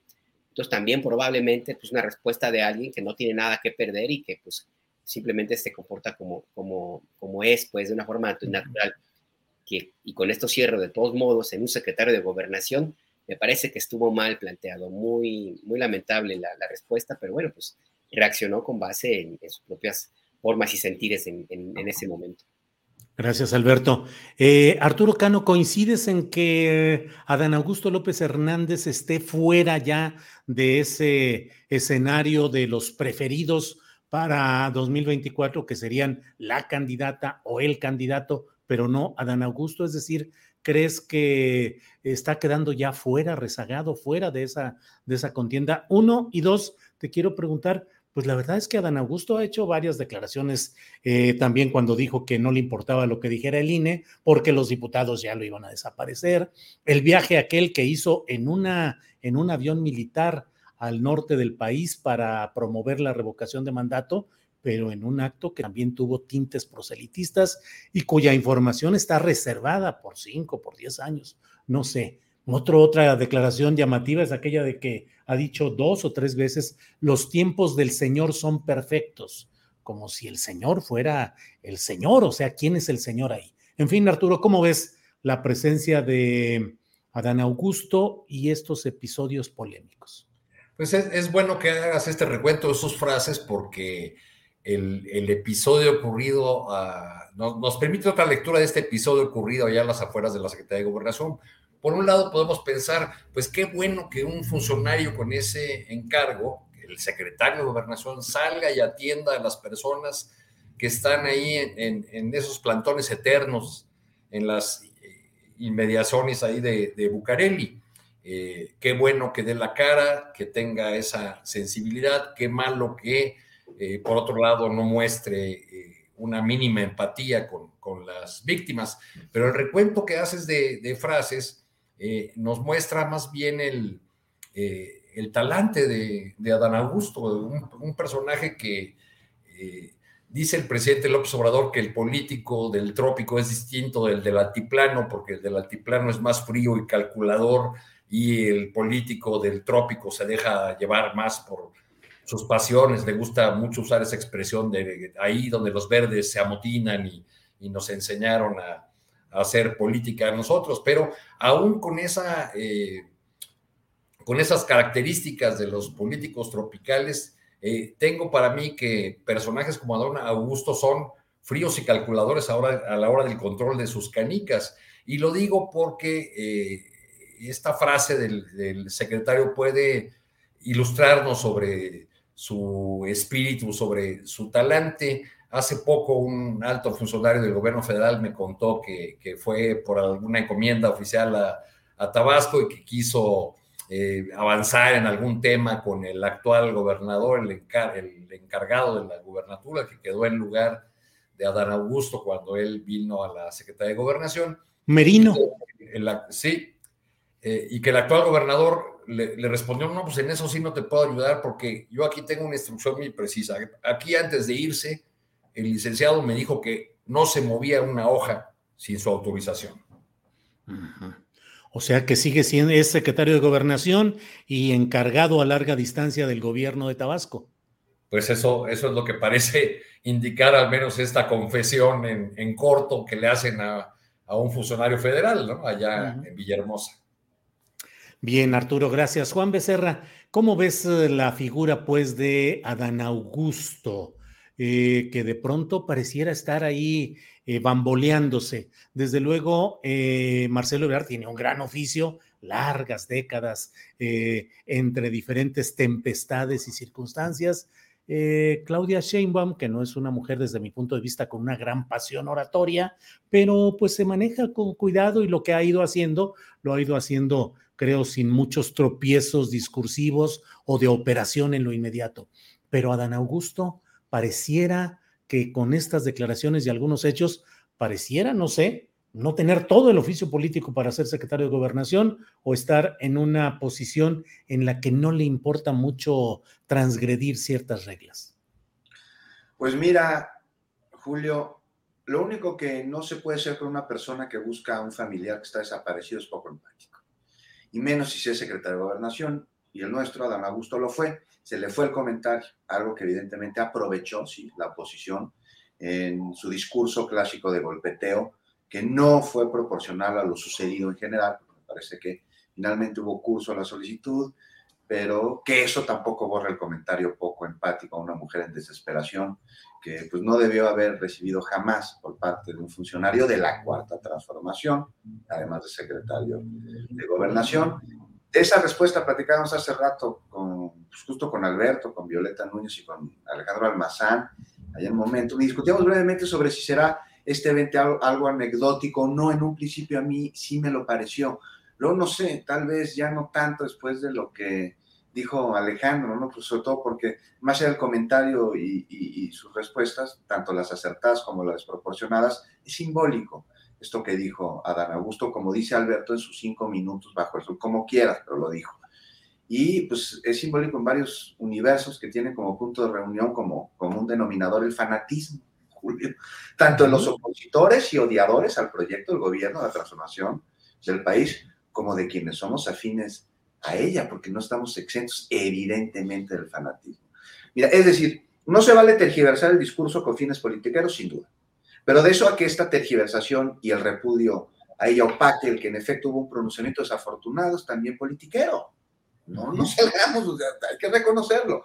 A Dan Augusto me parece que sí puede ser un gran cuadro, que sí puede representar un movimiento, que sí es un funcionario capaz, y como todos en esta vida no está exento a regar, es imposible ¿Qué sucede cuando uno la riega? Es una de dos, o se sigue inundando el charco, se sigue regando, o lo secas.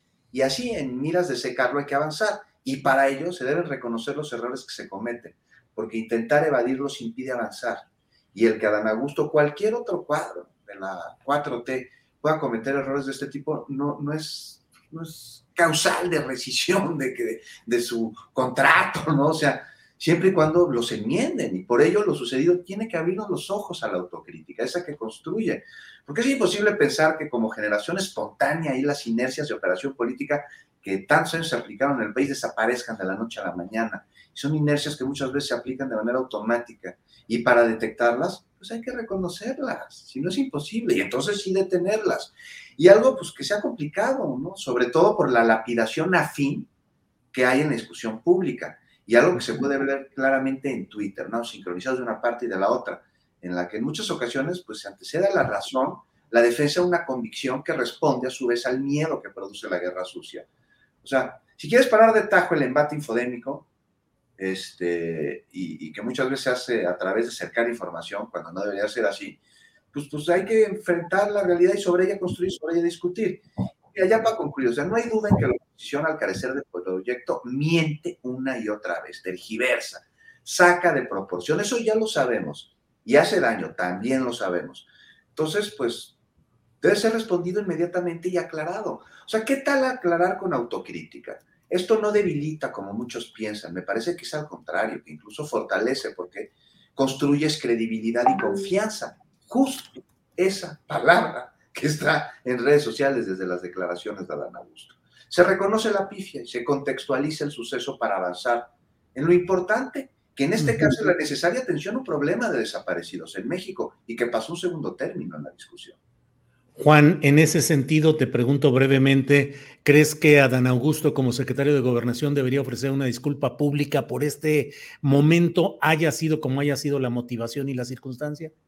Me parece que sí lo tendría que explicar, porque se trata de una mujer que está buscando un familiar desaparecido, porque se trata de una ciudadana mexicana que acude a, en un momento de desesperación a un funcionario, un funcionario de la cuarta transformación, pues me parece que, que diría, pues hay que sí si no le, no le debía haber contestado así. Imagínate la confianza que a, mí me daría, que, a muchos le daría el tener un secretario de gobernación que diga, sí, ¿sabes qué? La regué, está en, mis cinco minutos, pero aún así no debía haberlo hecho. Y ya se está atendiendo el asunto y que nos explique exactamente cómo y hacia dónde.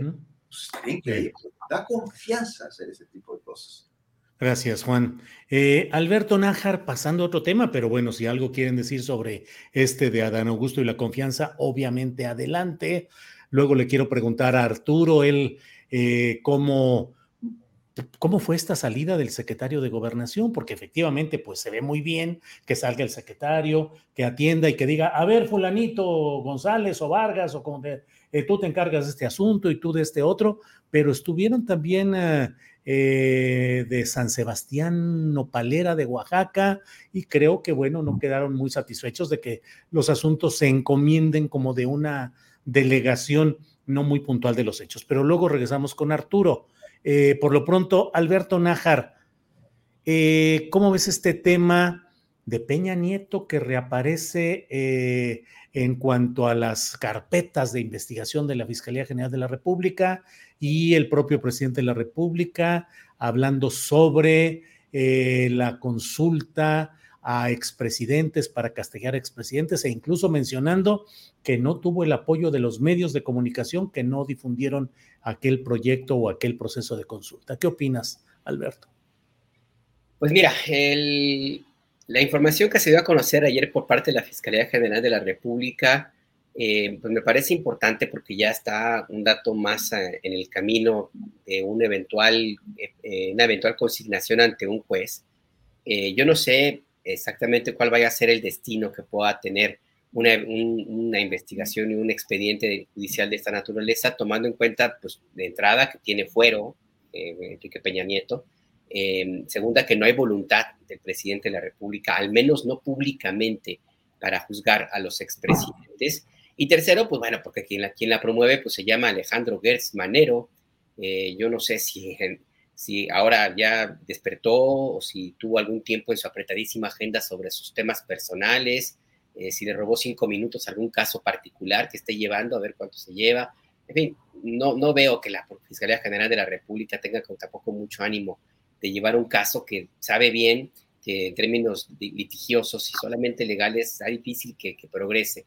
Pero bueno, en términos del el mensaje, y que me parece que es lo que deberíamos concentrarnos, concentrarnos creo que ese sí es, también es, es importante, porque viene un, un, proceso electoral importante en el Estado de México. El grupo Atlacomulco pues se va a defender con todo, con todo, no van a ceder la plaza tan fácilmente y bueno, Enrique Peña Nieto es, digamos, uno de los últimos personajes de importancia que le quedan a ese mítico enclave de poder político, económico, empresarial y, social también, eh, que durante mucho tiempo tuvo una enorme importancia en el país. Entonces yo veo esto más como un tema electoral y político que un asunto realmente que llegue a los tribunales y que tenga un buen, buen destino. Eh, y yo creo que, que, el mensaje sí va muy también en, en la idea de, creo, de que el presidente López Obrador, pues también puede tener mucha tolerancia, puede tener un discurso muy abierto, muy inclusivo, puede dejar que las fichas se muevan como quieran, eh, llega hasta el extremo de llamarle corcholatas a los precandidatos, pero cuando tiene que apretar, y en esa sí la sabe el presidente, pues lo va a hacer. Y el mensaje claramente es, bueno, pues aquí están las cartas, vamos a ver de qué cuero sale más correas y si quieren jugar rudo, pues también de este lado sabemos jugar rudo. Alberto, ¿es el uso de la ley para fines políticos y electorales? Yo creo que el uso de la ley eh, no necesariamente porque legalmente no se puede llegar, ahorita como están las cosas con la condición de Peña Nieto, no se puede llegar a una sentencia. Es más, creo que ni siquiera a algún juicio, porque pues también puede establecer que no va a, no tiene elementos para iniciar un proceso judicial. Así es que como tal, como lo llevó a utilizarse en otros momentos, otros gobiernos como el de este impresentable Calderón Hinojosa, que sí encarceló a personas que no le eran gratas y otros gobiernos también que han encarcelado opositores, por ese lado no lo veo. Pero sí veo el fantasma, el petate de la ley para mandar un mensaje político. Como te digo, pues es básicamente decir, bueno, si quieren jugar rudo, pues también acá se juega rudo. Y recuerden, también por si les hacía falta, pues que de una u otra manera Andrés Manuel López Obrador no es un candidato en campaña, porque hay quienes todavía lo ven así. Hay quienes todavía creen que se trata del candidato, quienes creen que es un personaje como la caricatura que se crearon y que se la creyeron la siguen creyendo. Es el presidente de la República, es el jefe del Ejecutivo. Y en México, el poder ejecutivo, como lo ha rescatado Andrés Manuel López Obrador, es el poder de poderes. No es de ninguna manera Enrique Peña Nieto, que era presidente de la República respaldado por gobernadores del PRI y el PAN, sí, pero que finalmente no tenía él la fuerza política que tiene Andrés Manuel. No es, por supuesto, un presidente del tamaño de Ernesto Cedillo, que enfrentó disidencias internas dentro de su propio partido y los gobernadores de su partido. Andrés Manuel López Obrador es un personaje que ha recuperado para el Poder Ejecutivo el poder y la influencia que fueron delegados desde los tiempos de Vicente Fox y se entregaron a, y de Ernesto Cedillo y que retomaron algunos gobernadores. Hoy el presidente López Obrador es un presidente omnipresente, todopoderoso, como lo llegaron a ser los viejos eh, presidentes, los presidentes, perdón, del viejo régimen que gobernó el país. Yo creo que es importante que lo tengan en claro y yo creo que el mensaje en mi grupo Atlacomulco y particularmente los asesores de Peña Nieto lo entienden perfectamente. Por eso insisto que es un tema más electoral y político. Un mensaje de, decir, pues si quieren jugar rudo, también de este lado sabe jugar rudo. Gracias, Alberto. Dos temas, Arturo. Primero, ¿cómo uh, viste, cómo has visto la atención, esa salida del secretario de Gobernación, Adán Augusto, a atender casos? Pero realmente hubo atención, se derivaron, ¿qué se sabe sobre eso? Un, tema. Y el segundo, pues ver este tema de Peña Nieto, las elecciones del Estado de México como eh, carta de cambio. ¿Qué opinas, Arturo? Bueno, yo eh, conversé este, antier con, con, algunos de los pobladores de San Sebastián Nopalera ahí muy brevemente en una escapadita que me di ahí por la Secretaría de Gobernación y ellos me contaron que estaban de nueva cuenta aquí en la Ciudad de México porque vinieron en febrero y se fueron muy felices luego de que el secretario de Gobernación salió y los atendió personalmente y dio instrucciones. En el caso de ellos, eh, te lo explicaron ayer, ¿no? Que se instalaría una mesa con la participación del gobierno eh, del estado de Oaxaca para solucionar un conflicto eh, añejo territorial que ha derivado en muertes, heridos, en fin, una situación social muy, muy complicada. Entonces, digamos que el hecho de que el secretario de, Gobernación, en su modo corcholata, salga a mostrarse sensible a las demandas, a atender a la gente, pues eh, dados estos resultados que vemos al menos en este caso y otros que han reclamado de que pues no, no se mueven las cosas, que no caminan las ofertas de mediación o de solución como las planteadas, pues pues quiere decir que, quizás sea más una actitud eh, relacionada con la promoción personal en este tiempo de disputa de corcholatas que con eh, un interés eh, genuino de solución de conflictos añejos que rebotan en, gobernación por montones seguramente. En el caso de, de Peña Nieto, pues yo no entiendo por qué si hubiese un caso realmente firme en contra del expresidente, pues ¿por qué estarlo soltando en pedacitos o en espacios? ¿Por qué eh, hacer que la fiscalía salga y diga hay tales expedientes, pero a todos les faltan complicadísimos eh, peritajes que, que, se tienen que hacer, es decir, pues quién sabe cuándo llegaremos a ver eh, resultados concretos. Eh, y, por otro lado, el presidente, después de que se dan a conocer estas informaciones por la fiscalía, pues sale a decir nuevamente o sale a reiterar lo que ha dicho desde el principio, que él no es partidario de, eh, de otra cosa que no sea mirar hacia adelante. Eh, sabemos que en, algunos, eh, que, en algunos casos no mira hacia adelante, porque muy seguido mira hacia Estados Unidos, donde está siguiéndose el juicio contra García Luna.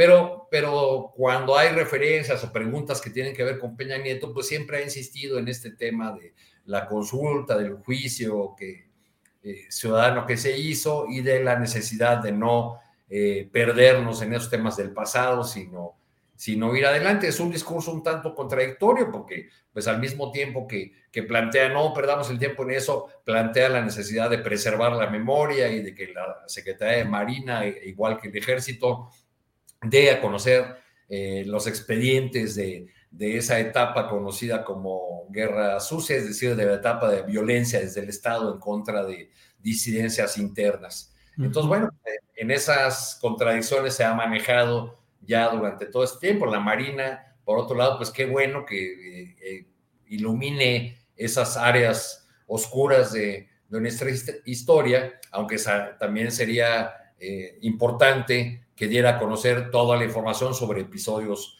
más recientes como su participación en la siembra de pruebas en el caso de Ayotzinapa. Sí. Arturo, gracias. Solo brevemente también te pregunto, ¿crees que en el caso de Peña se está usando ese petate de la ley para presionar electoralmente?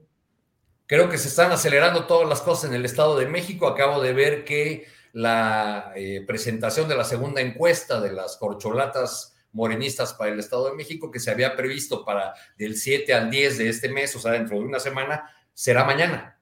Mm. Parece ser que todo se ha movido mucho y en ese contexto se puede leer este anuncio sobre Peña Nieto y en ese contexto se puede leer, eh, bueno, eh, sin perder de vista lo que ocurrió en la elección de, interna de Morena en estos días.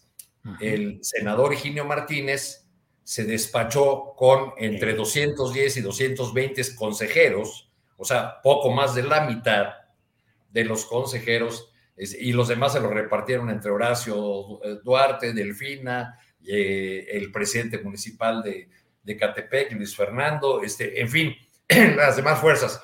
Entonces, quizá este hecho de que Higinio Martínez haya mostrado o haya exhibido su músculo de esta manera, llevándose el, poco más de la mitad de los consejeros del EDOMEX, ha obligado a este adelanto, a esta prisa morinista por presentar ya la segunda encuesta, que me dicen también mis fuentes, que ya anticipé yo aquí hace unas semanas, pues que va a confirmar que la profesora Delfina será la candidata de Morena en el Estado de México. Arturo, gracias. Juan Becerra Costa, ¿qué opinas de este tema? De Peña Nieto de nuevo en eh, el escenario de las posibilidades de acción judicial. La Fiscalía General de la República ha dicho que en los próximos meses puede judicializarse una de las carpetas de investigación, la relacionada con OHL pero estaremos en presencia de veras de una posibilidad de ver a un expresidente como Peña en la cárcel. ¿Será carta electoral a jugar como cambalache? ¿Qué opinas, Juan? Pues mira, Julio, tal vez no sé te acuerdas, pero ya cambió una frase, es Peña Bombón, te quiero en prisión. Pues Dice esta frase que antes remitió un colchón, que por más grande que fuera, pues en él no cabría ni una millonésima parte de lo que se robó. Que enfrente la ley. Julio, pues es algo que muchos mexicanos esperamos, ¿no? Y que pues ahora sí, pues depende de la Fiscalía General de la República, para contestar a lo que me acabas de preguntar, que pues, lamentablemente ha dado muestras de ser un aparato burocrático muy poco efectivo, al que ya en repetidas ocasiones aquí le hemos llamado el elefante reumático. Pero no sé, Julio, el anuncio de ayer sobre las carpetas de investigación, pues es algo que ya esperábamos que se diera en cualquier momento, pues, sobre todo después de que Pablo Gómez adelantó en la mañanera que la UIF lo investiga, ¿no? Entonces, pues trae cantado que se abrieran estas carpetas, con lo que pues hay que mencionar que de, entrada se hace un lado esa leyenda urbana sobre un posible pacto de sucesión presidencial entre Peña y Andrés Manuel. Y de ahí que marca coherencia con un movimiento porque se votó para que, entre otros compromisos, se pusiera un alto a la impunidad. Y es por ello justo que no puede quedar impune este entramado de corrupción del gobierno anterior y la participación de Peña como director de orquesta titular, porque no era el único, ahí Videgaray también le entraba al quite, en fin. Y pues, no sé, Julio, los exenios peronistas tenían lo que tristemente fue conocido como el año de Hidalgo, ¿no? Era el último año de la administración, ¿te acuerdas? Llamado así porque burro con P, el que dejaba algo. El año de Hidalgo. Bueno, el sexenio de Peña fue completo durante seis años de Hidalgo. Por lo que esperé que la investigación que ya inició nos lleve a otras y ahora sí a más peces gordos, no solo del servicio público, además, o sea, también de quienes estuvieron coludidos con ellos, porque sería imposible que sin la intervención de instituciones financieras hubiesen existido estos desvíos, estas tranzas, estos movimientos de miles de millones y le siguen las empresas con las que se coludieron en su rebadera. Y ahí viene la que hoy nos reúne junto a las carpetas de investigación, que es OHL, ¿no? O sea, cerca, muy cerca de Peñas, que está en el Estado de México, y de ahí viene la espiral de corruptelas, este, que empiezan con, que sepamos, ¿no? Con el circuito bicentenario, con el circuito exterior mexiquense. Este circuito mexiquense tuvo un costo de 6.600 millones de pesos inicial. Eso iba a costar, subió a 63 mil. O sea, casi nueve veces lo que, lo que costaba de origen, ¿no? Y luego se junta el bicentenario, entonces ya estamos hablando de un fraude de 90 mil millones de pesos. Y aquí la espiral de este gran fraude este, nos lleva a que es el cimiento de un entramado aún más grande, porque con este dinero después se cometieron fraudes electorales como los monederos que se repartieron ahí en 2012 y de ahí después inflaron el valor de las acciones en la bolsa de, de OHL, no más ahí falseando datos financieros y poniendo como garante al sistema de, de autopistas de aeropuertos del Estado de México entonces esto permitió que se ¿cómo se dice? bursatilizara. Bursatilizara. Exacto, las concesiones en una operación que es muy sospechosa. Entonces, pues, pues, y ahí nos vamos, nos vamos, nos vamos hasta este, lo que sucede durante el gobierno de, Peña Nieto. Este, hace rato que, o sea, era OHL tan adepta a realizar simulaciones que cuando había una licitación, y alguna de las empresas de Carlos Slim, de Grupo Carso, estaban en esta licitación y también OHL, siempre ganaba OHL la licitación. Pues ¿por qué? Porque era más fácil hacer tranzas con ellos. Pero entonces, a la hora que se lo otorgaban, este, decían que OHL tenía mayor solvencia que las empresas de Slim. O sea, imagínate nada más. Y ya para acabar, Julio, Ahí está lo que sabemos. Lo que no sabemos tiene que ser gigante, tiene que ser inmenso. Por eso es responsabilidad de la Fiscalía dar con ello y presentar los elementos para que el Poder Judicial entonces ya pueda emitir sanciones y que esto no se repita jamás. Y, no se trata... ¿Solo de la Fiscalía o también del presidente de la República, Juan? Es que es autónomo, es un poder autónomo, tiene que ser de manera absolutamente autónoma. Si mete ahí mano el presidente de la República, pues no es su facultad, no es su, no es su, atribución. tiene que ser el Poder Judicial.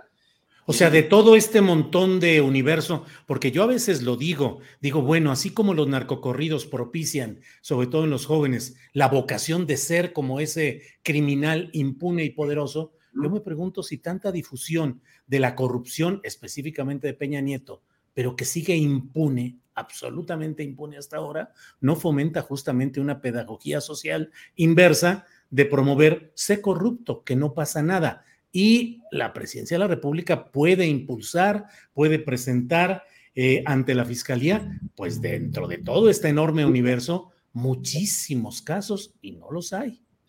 El presidente ha dicho que él no, eh, y lo dijo desde campaña, Julio, que él y desde la presidencia no se iba a perseguir a ninguno de los políticos corruptos del pasado. Pero ¿Y tiene facultades para eso o está obligado, más allá de su convicción personal, a cumplir con la ley? Así es, a cumplir con la ley, pero no está incumpliendo la ley. Ya se presentan denuncias, por ejemplo, en este caso, en el de Peña Nieto, a través de la Unidad de Inteligencia Financiera, para que a su vez la Fiscalía lleve, abra las carpetas de investigación y lleve las diligencias correspondientes para que entonces el Poder Judicial resuelva, pues eso es lo que podemos esperar, eso es lo que se tiene que hacer, Julio. Y, y, y ya te digo, si no se hace, entonces sí estamos dando el mensaje totalmente incoherente con lo que representa un gobierno cuya carta fuerte es el combate a la impunidad. Mira, se necesita muchísimo para, para, para. O sea, no solo meter al bote a, políticos corruptos, pero sí tiene que responder a la ley, pero que regresen la lana, que haya, que resarcen el daño. Aquí lo que se necesita en el combate a la impunidad es acompañarlo con el combate a la corrupción. No son lo mismo, son hermanas, se acompañan, se necesitan. Pero la corrupción no es un problema solamente gubernamental ni burocrático, es un asunto sociocultural, porque para que haya corrupto necesita haber corruptor y entonces va mucho más, mucho más profundo. Y si no se atiende la impunidad, jamás se va a poder acabar con la corrupción. Y si se mantiene a políticos del pasado impunes de los enormes, la enorme cantidad de crímenes que cometieron, entonces estás abonando a la impunidad. Que venga o no del presidente de la República no quiere decir que no se deba desatender. Ojalá y se haga porque la fiscalía es un elefante reumático. ¿Cómo le dices a Gertz el Tortuguerz? Tortuguerz, así es. Ahí sí que haber, me parece, más presión por parte del Poder Ejecutivo, que yo sé que es un poder autónomo, pero por lo menos cuestionamiento sobre este, los resultados que ha dado, porque no más nada, no fueran parientes suyos. Creo que, creo que estamos lejos, muy lejos de ver un año de Osorio, ¿no? Ahora que refieres tanto esto del año de Hidalgo.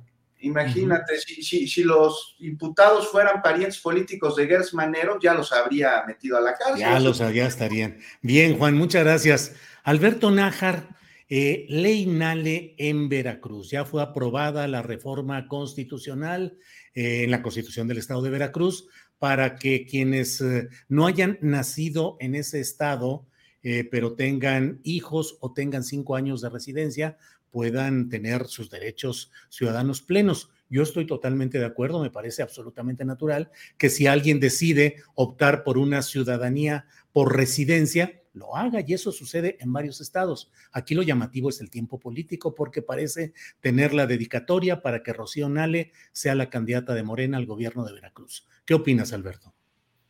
Híjole, pues parece que en la, nuestra clase política no aprende de las lecciones del pasado, o sea, no entiendo esa necesidad de andar comiendo ansias. Todavía falta un rato para que haya una elección en el estado de Veracruz y yo creo que también esta, es de muy, poco, de muy poco ayuda el tener que hacer este tipo de maromas para eh, mandar el mensaje de que se tiene un candidato eh, para, para, el gobierno de Veracruz en este, en, en, este caso. Y no sé, yo la verdad que veo que, veo que no, no era necesario hacer esa, esa reforma, no en este momento, porque finalmente eh, con que se hubiera quedado Rocionale viviendo allí o, simplemente que lo hubieran pospuesto hubiera sido una, mejor circunstancia. Entonces yo no, entiendo por qué, por esa necesidad de estar adelantando los tiempos salieron muchísimo más acelerados que los tiempos aquellos de, no sé, de Miguel de la Madrid, de Carlos Salinas de Gortari, cuando hasta pasarela hubo para los precandidatos y todo esto. Me, me, parece que es hasta un poco hasta ocioso el tomar estas determinaciones, habrá un costo político. Yo no sé si la secretaria de Energía este, haya promovido ella esta modificación legal o si alguien le quiso hacer un favor, entre comillas, al, ponerla en el centro de un debate político que no necesitaba, eh, porque pues el trabajo que hizo eh, la refinería Olmeca en Dos Bocas fue bastante positivo, estaba bien evaluada, y pues lo que ganó ahí en puntos para una eventual posición política posterior a 2024, pues se le puede echar a perder, ahora por ponerla ahí en el, en el eh, centro del debate, insisto, y que no, sean pocos los que empiezan a hablar de que se trata de una situación de un personaje político ambicioso que ya está tratando de salirse del gabinete y pues también eh, eso eventualmente puede tener alguna repercusión en la, en la, forma como el presidente López Obrador tenga puesta la confianza hacia esta, hacia esta funcionaria. Porque repito, pues sí es cierto que el presidente López Obrador dice que estamos en otros tiempos, de que ya no estamos en los tiempos, perdonen, que como decía Fidel Velázquez, el que se mueve no sale en la foto. Es verdad, sí, es, cierto, claro, pero también es cierto que no por mucho que ni tanto que queme al santo, ni tanto que no lo alumbre, porque el movimiento excesivo que puede llamar la atención del presidente puede ser eh, eh, contraproducente, porque el, rendir cuentas es la condición sine qua non para poder mantenerse cerca de Palacio Nacional. Así es que yo, yo creo que no, no había necesidad de, de, hacerlo. Ya lo hicieron de esta manera. Habrá que ver, porque ya si la aspiración de Rocío Nales, si es que ella está de acuerdo con esta modificación, pues ya va a tener que enfrentar otro elemento adicional cuesta arriba porque si ya de por sí es difícil el fuego amigo en Morena, ahora puesta en el debate con la etiqueta de, la ambición que llega al extremo de, de, proponer reformas legales a modo, pues ese sí es, eh, insisto, más difícil de quitar y de nuevo, yo creo que innecesario, Julio. Bien, Alberto, gracias. Eh, Arturo Cano, ¿qué opinas de esta ley Nale, que así la llaman? ¿Y qué tanto opinas de la viabilidad de Rocío Nale, actual secretaria de Energía, de ser la candidata al gobierno de Veracruz por Morena? Rocío Nale, que bueno, pues pareciera que cumplió exitosamente la parte de impulsar esta eh, primera etapa de la refinería Dos Bocas con mucha presencia y mucho apoyo presidencial. ¿Qué opinas, Arturo?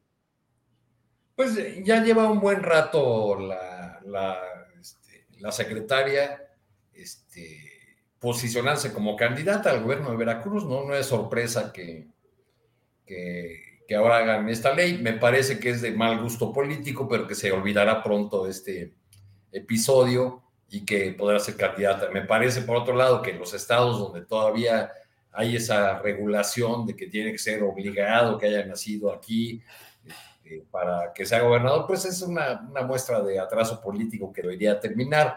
Lo que es de mal gusto político es de que se haga una modificación legal eh, como una camisa a la medida de una, o como una blusa a la medida en este, en este caso. Eh, creo que, que, calcularon que lo, haciéndolo desde ahora, la polémica no vendría, porque legalmente podían hacerlo creo que hasta dentro de un año, ¿no? O, algo así. Eh, pero calcularon que, tendrán que construir desde ahora la candidatura, porque ya vemos que así como las corcholatas federales traen prisa, pues también la traen ya en los, en los estados, como, como acabamos de comentar para el caso del Estado de México. Bien, Arturo, gracias. Sobre este mismo tema veracruzano, ¿qué son jarocho? Tocamos por ahí, Juan Becerra Costa pues es un jarocho que ha molestado a muchos y bueno, mira, no sé, veo los puntos de Arturo y Alberto y coincido, coincido con ellos, no los voy a repetir. Hay otra, también otra, otra, otra mirada. Mira, tan, vamos a ver, la oposición está muy enojada. A ver, Alejandro Murat, gobernador de Oaxaca, él nació en el Estado de México. Sí. Él es el PRI. En su momento no se comentó los más enojados ahora son los panistas en, Veracruz, ¿no? O sea, nomás recordarles que Vicente Fox fue gobernador de Guanajuato, pero nació aquí, en la Ciudad de México. Y hay más, no sé, Cuauhtémoc Blanco nació en Tepito, es gobernador por el estado de Morelos. O sea, son 18 estados los que, pues, reconocen la posibilidad de que personas que nacieron fuera de su territorio puedan llegar a ser este, gobernadores. El mismo Andrés Manuel fue jefe de gobierno en Ciudad de México, él nació en Tabasco. Se armonizan leyes, no sé. Hay candados además en esta ley. La persona que no haya nacido en el Estado, pero que quiera contender al laboratorio, sea reconocido como veracruzano, va a tener que vivir ahí cinco años, tener hijos que sean veracruzanos. En fin, mira, aquí yo lo que veo es que si, si en la oposición están enojados porque dicen que es un traje, una blusa a la medida para que Rocío le pueda ser candidata, bueno, sí, es muy posible. Pero ¿qué tal si se ponen mejor a buscar cuadros ellos? ¿Por qué no construyen proyecto? en un estado que además ha sido devastado ¿eh? por, por la oposición y que hoy no carece para nada de problemas, problemas que requieren solución urgente. Entonces a eso deberían entrarle, ¿no? Hacer oposición, no nada más andar buscando. Pero las, las, debilidades de la oposición no son fortalezas de Morena, Juan. No, no, no, yo lo sé, no son fortalezas de Morena, pero estoy hablando del papel que está teniendo la oposición con respecto a la aprobación de esta ley a la que llamaron NAL, que están muy enojados. Mejor que se pongan a hacer este, y además, yo no estoy hablando a nombre de Morena, yo estoy hablando como ciudadano mexicano. Como ciudadano mexicano, a mí me interesa que exista una oposición que proponga y que, y que abone a la vida política del país, porque en cualquier democracia se necesita esto, que esté vigilando al gobierno en el poder para que a través de esta observación, pues, este, construir muchísimo más y que no sea nada más posiciones de, de un lado, pero no se ve esto por parte de la oposición. Entonces yo como ciudadano, yo lo que le diría a la oposición es que en vez de estar llorando por la ley LADE, que se pongan a construir cuadros y que se pongan a hacer un proyecto y que recorran el Estado completamente desde la parte de arriba hacia, hacia Tampico, hacia, hacia Tamuín, hasta la parte de abajo, por todo el Golfo, y vean la enorme cantidad de problemáticas que tiene, y entonces pues empiecen a construir. Que, se este, quede, que se queden un ratito en el sur, que es donde está la fuerza de Rocionale, porque ella controla ahí toda la región de Coatzacoalcos, Minatitlán, y eso, políticamente hablando, quiero decir. Y tan bonito que es Coatzacoalcos. Bueno, pues son las 2 de la tarde con 51 minutos, estamos ya en la parte final, así es que Alberto Nájar nos queda para unos 2, 3 minutitos de postrecito, lo que desees agregar, por favor, Alberto. Mira, eh, yo eh, cuando vi lo que sucedió este fin de semana en la elección interna de Morena, eh, bueno, no me sorprendió porque finalmente pues el ADN que traen del PRD y desde antes, pues se iba a tener que salir de un momento a otro, pues les encanta a algunos resolver las cosas a sillazos, ¿no? Pero lo que me llamó la atención fue esa respuesta tanto del presidente López Obrador como de otros militantes de Morena, inclusive de algunos analistas que decían, bueno, pues este es parte del, del proceso que está llevando Morena, la construcción de un partido, eh, los usos y costumbres, etcétera. Y yo me quedé pensando en un personaje que, que, sale en una película de Pedro Infante, una niña que le dicen la Tucita, en la película sí. Los Tres Huastecos, que cuando la pillaban en una travesura, ella decía para justificarlo, bueno, pues ¿para qué me dejan sola si ya me conocen, no? Y eso pensé cuando escuché las respuestas sobre lo que había ocurrido este fin de semana con Morena, esa idea de que existe el fenómeno Tucita, y esa idea de que quieren implantar, bueno, pues ¿para qué dejan sola a Morena si ya lo conocen, no? Entonces a mí me parece que el, síndrome Tucita no le hace nada bien a un movimiento político que está en el gobierno, porque parece que se les olvida que son un partido en el, en el poder y que las consecuencias que tengan pues, van a tener, no, más, no, no, van a ser nada más chipotes por los sillazos, puede traducirse en política pública y puede traducirse en, desilusión de muchos que están esperando pues que esta, este partido cambie y que realmente esté a la altura del proceso de transformación que, pues, que ha propuesto el presidente López Obrador.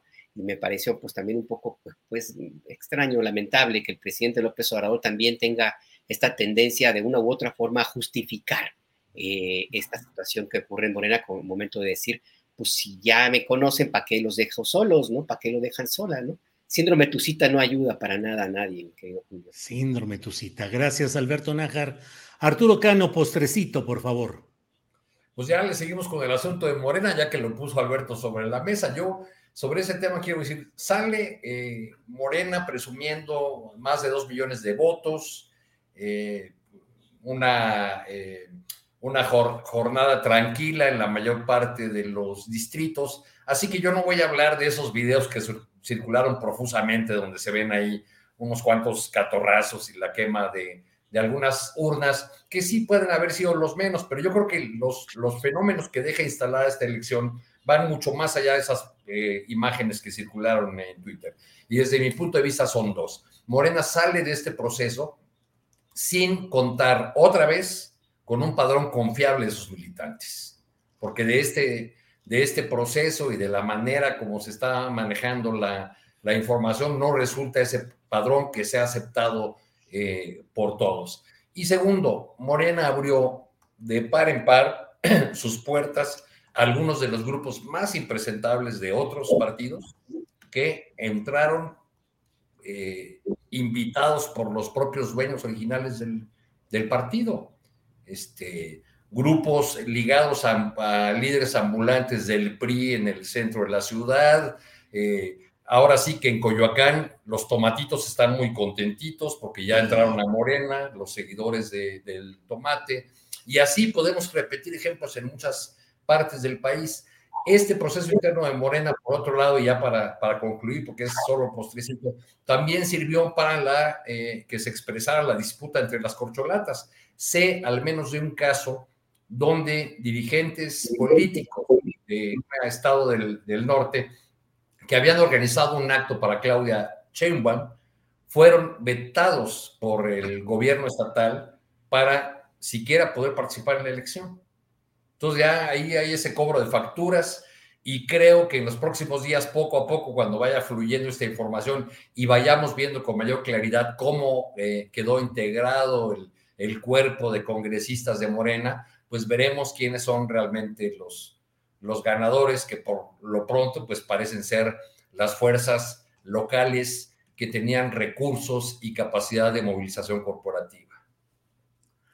Vaya, vaya, pues Arturo, gracias. Y ahora sí, Juan Becerra Costa, te toca cerrar con el postrecito final, final. Por favor, Juan Becerra Costa. Rápidamente, un caramelito, hablando, ya que hablábamos de temas de corrupción y de impunidad, pues aquí en la Ciudad de México ya se detuvo a quien fuera director jurídico y de gobierno, este, a Vizcaíno, ligadísimo a este cártel inmobiliario y a la red de corrupción en la que van saliendo nombres y van saliendo personajes como el diputado Von que fue este delegado, este, también el diputado Romero, eh, también el actual alcalde en la Benito Juárez, este Santiago Tahuada, y empiezan a salir departamentos, y empiezan a salir propiedades, y empiezan a salir ingresos que no estaban reportados o que crecen de manera exponencial de un año a otro, pasaron de 40 mil pesos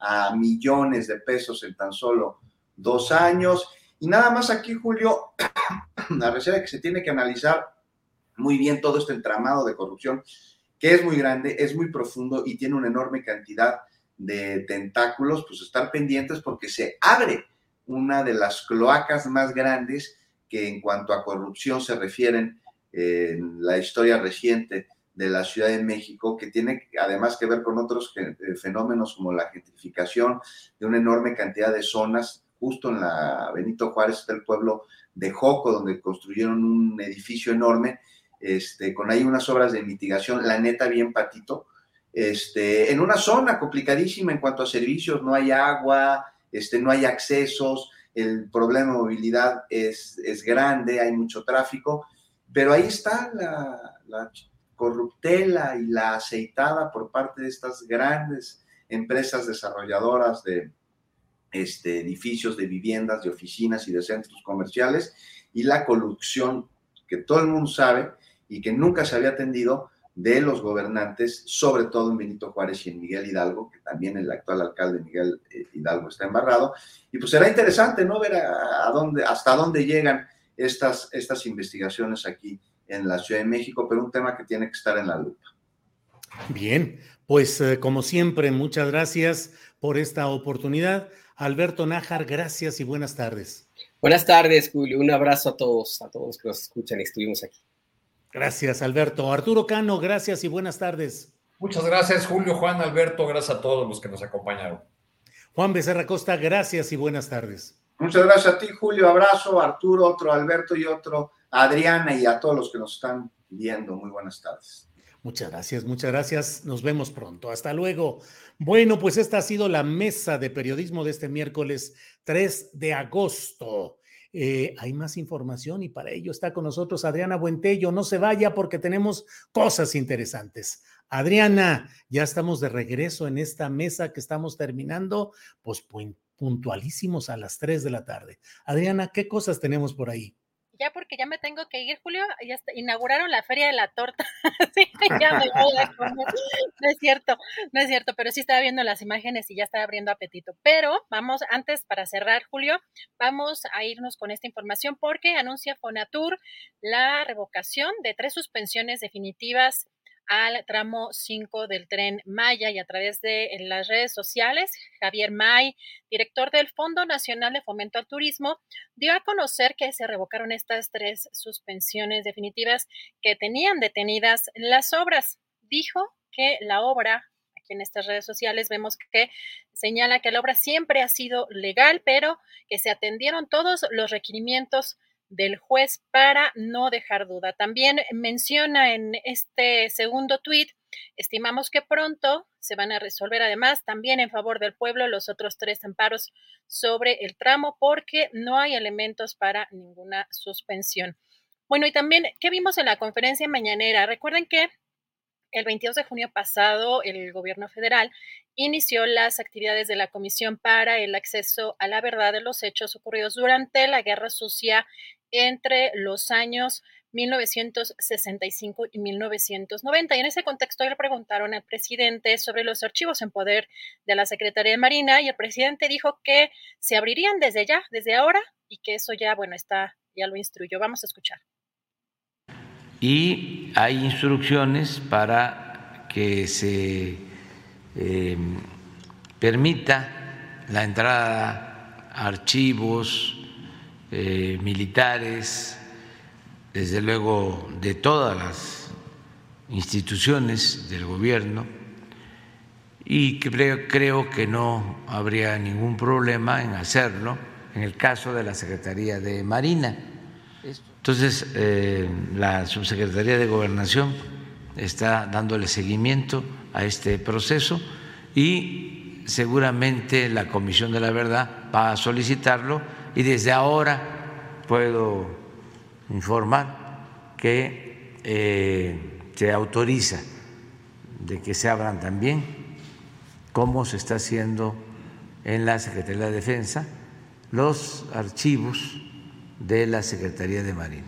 ¿Tendría que haber alguna, algún decreto adicional a esto para que se haga formal? Lo tienen que eh, atender ellos y nos van a informar de qué manera pueden hacerlo ahí está, parece que ya se podría acceder a, esta, a estos archivos. Vamos a ver también, porque sí menciona el presidente que sí tendría que haber responsabilidades, sanciones. Vamos, esperemos que esto suceda porque todavía habría algunos eh, elementos eh, de las Fuerzas Armadas vivos que podrían tener o ser sujetos de algún tipo de sanción. Fíjate que todo este tema de los archivos militares, históricamente hay un término que dice administración de la impunidad. Normalmente en las Fuerzas Armadas de los diferentes países donde todo se registra puntualmente, si hay una entidad de gobierno que por su naturaleza registra todo, son las Fuerzas Armadas. Cualquier elemento tiene que reportar a qué hora entra, qué sale, qué comisión, qué orden recibió, cómo la cumplió, en qué términos, todo, todo, todo. Pero al mismo tiempo, históricamente ha habido siempre esa preparación de las Fuerzas Armadas cuando van a abrir sus archivos o cuando se busca información detallada, es lo que le llaman la administración de la impunidad, porque finalmente borran, queman, quitan, suprimen, cancelan, pues todo aquello que no les conviene. Entonces, esperemos que en este y en otros casos no haya administración de la impunidad, sino la disponibilidad de acceso a testimonios y archivos completos y veraces ya iremos viendo lo que sucede. Así es, Julio, y pues en otro tema también de impunidad, que esperemos eh, que pues no quede la impunidad tenemos algunos quizá todavía esperanzas de que no quede como está en estos momentos o como vemos el actuar de la Fiscalía General de la República, pero el, sobre el comunicado particularmente que ayer dio a conocer precisamente la Fiscalía sobre estas carpetas de investigación en contra del expresidente Enrique Peña Nieto, el presidente dijo que pues, estaría analizando la Fiscalía precisamente el caso y sobre si debería regresar Peña Nieto, sobre si instaría el presidente López Obrador a que regrese Peña Nieto para enfrentar estas acusaciones. El presidente dijo que eso lo debe decidir la fiscalía que corresponde a él, pero también recordó, bueno, que por un lado ha dicho que su fuerte no es la venganza y que si no, y si yo hubiéramos presentado denuncias incluso contra Calderón, contra Vicente Fox, contra Cedillo, Salinas, dijo que incluso las presentó hace pues muchos años y que ya está, están archivadas. Vamos a escuchar qué dijo. Bueno, yo creo que eh, la Fiscalía dio a conocer esta información porque en la mañana se nos eh, preguntó y dijimos que seguramente la Fiscalía iba a informar, porque son ellos los que llevan estos casos. Es la Fiscalía la responsable de hacer estas indagatorias. Aquí nada más aclarar que la Fiscalía da a conocer que existen estas denuncias y yo creo que la misma Fiscalía habla de que se están estudiando, analizando. ¿Usted haría el llamado, en dado caso que la Fiscalía lo requiriese, eh, su presencia aquí en México, a que regrese el expresidente Peña a nuestro país y enfrente directamente las acusaciones? Eso lo tiene que decidir la Fiscalía, no me corresponde a mí. Eh, y no es mi fuerte la venganza. Y no solo es el expresidente Peña, es también el expresidente Calderón Si no, yo hubiésemos presentado denuncia en contra de Calderón.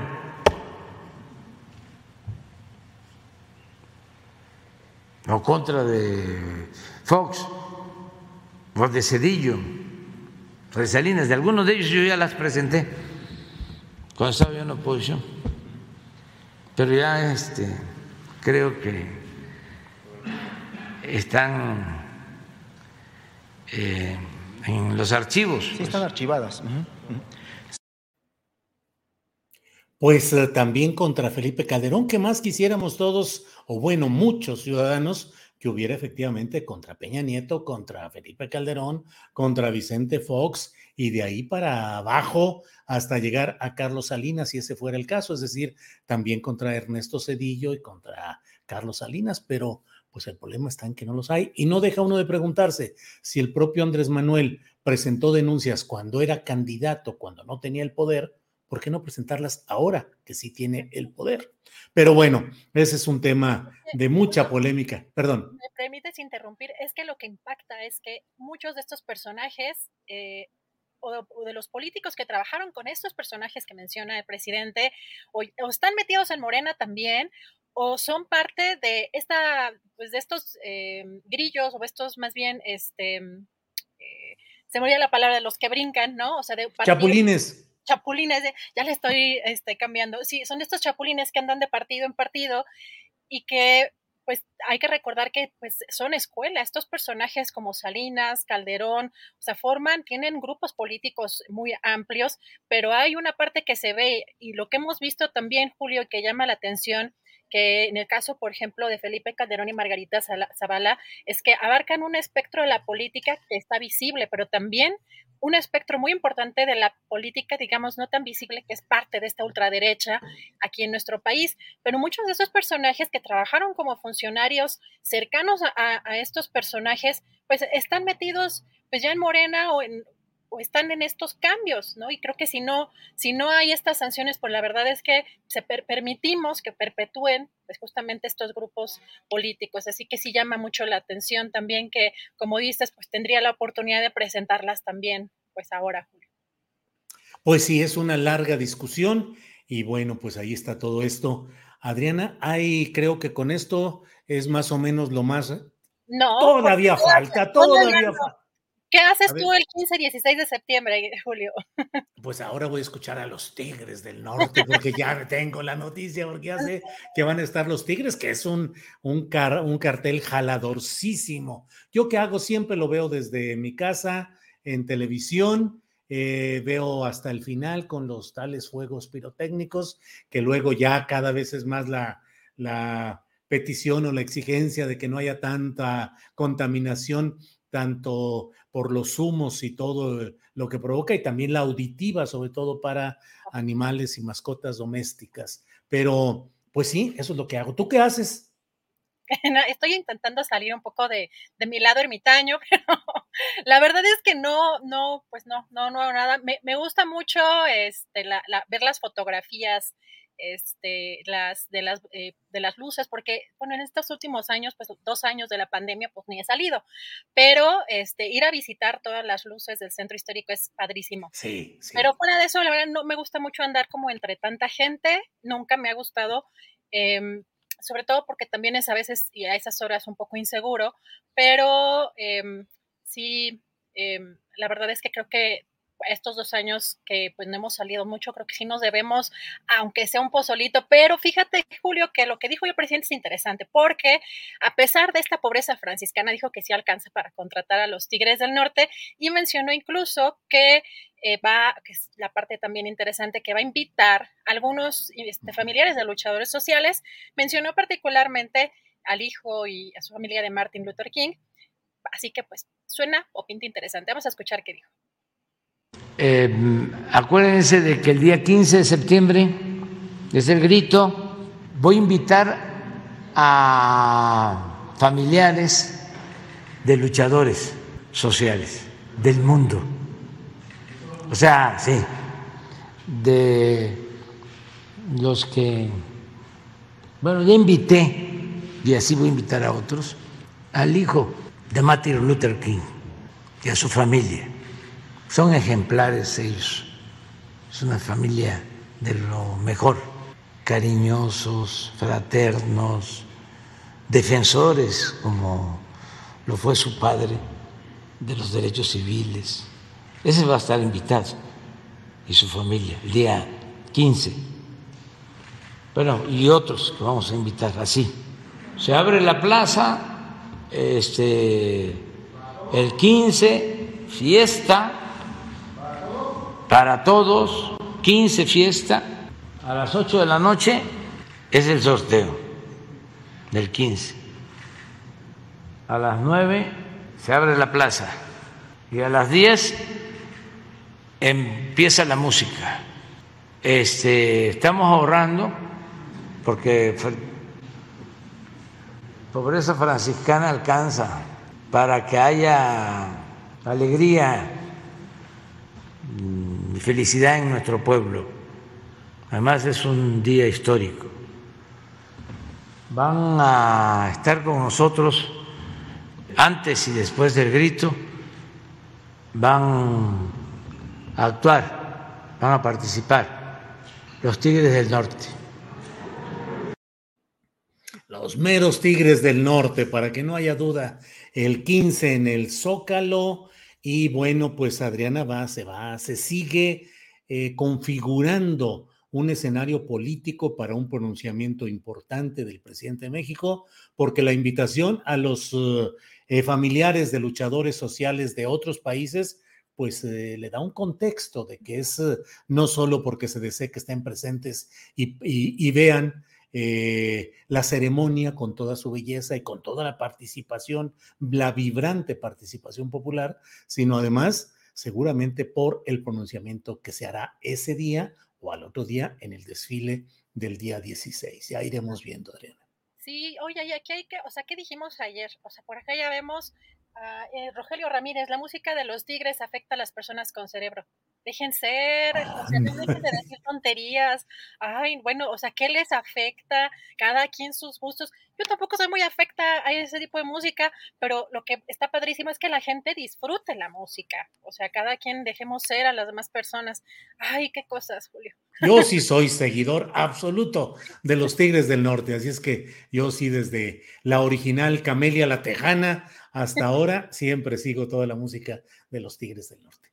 Bueno, pues Adriana, parece que ahora sí o todavía queda algo más. Tú di. No, ya, pues vamos, ya las tortas. Bueno, es que tú estás hasta allá, ¿verdad? Pero acá, este, creo que en mm, Venustiano Carranza, creo, si no me equivoco. La Feria de la Torta. La Feria de la Torta. ¿Y hasta cuándo va a estar? Porque yo voy a andar en la Ciudad de México a partir de este jueves próximo y el fin de ah, semana. entonces a lo mejor voy a las meras tortas allí en la Venustiano Carranza. Fíjate que vi la foto por ahí de Martí Batres que estaba justamente este, eh, en la 17 Feria de la Torta, justamente. Déjame te digo, mm, dice, mm, pues no, no dice aquí hasta cuándo, pero es en Venustiano Carranza, es en Venustiano Carranza, yo creo que todavía alcanzas, pero... Eh, pero si no, sobra en la Ciudad de México donde ir a comer y a disfrutar.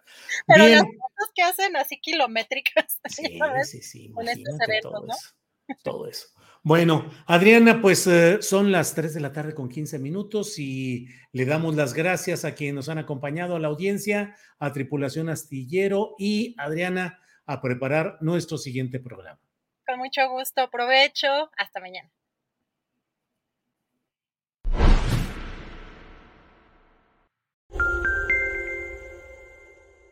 Para que te enteres del próximo noticiero, suscríbete y dale follow en Apple, Spotify, Amazon Music, Google o donde sea que escuches podcast. Te invitamos a visitar nuestra página julioastillero.com.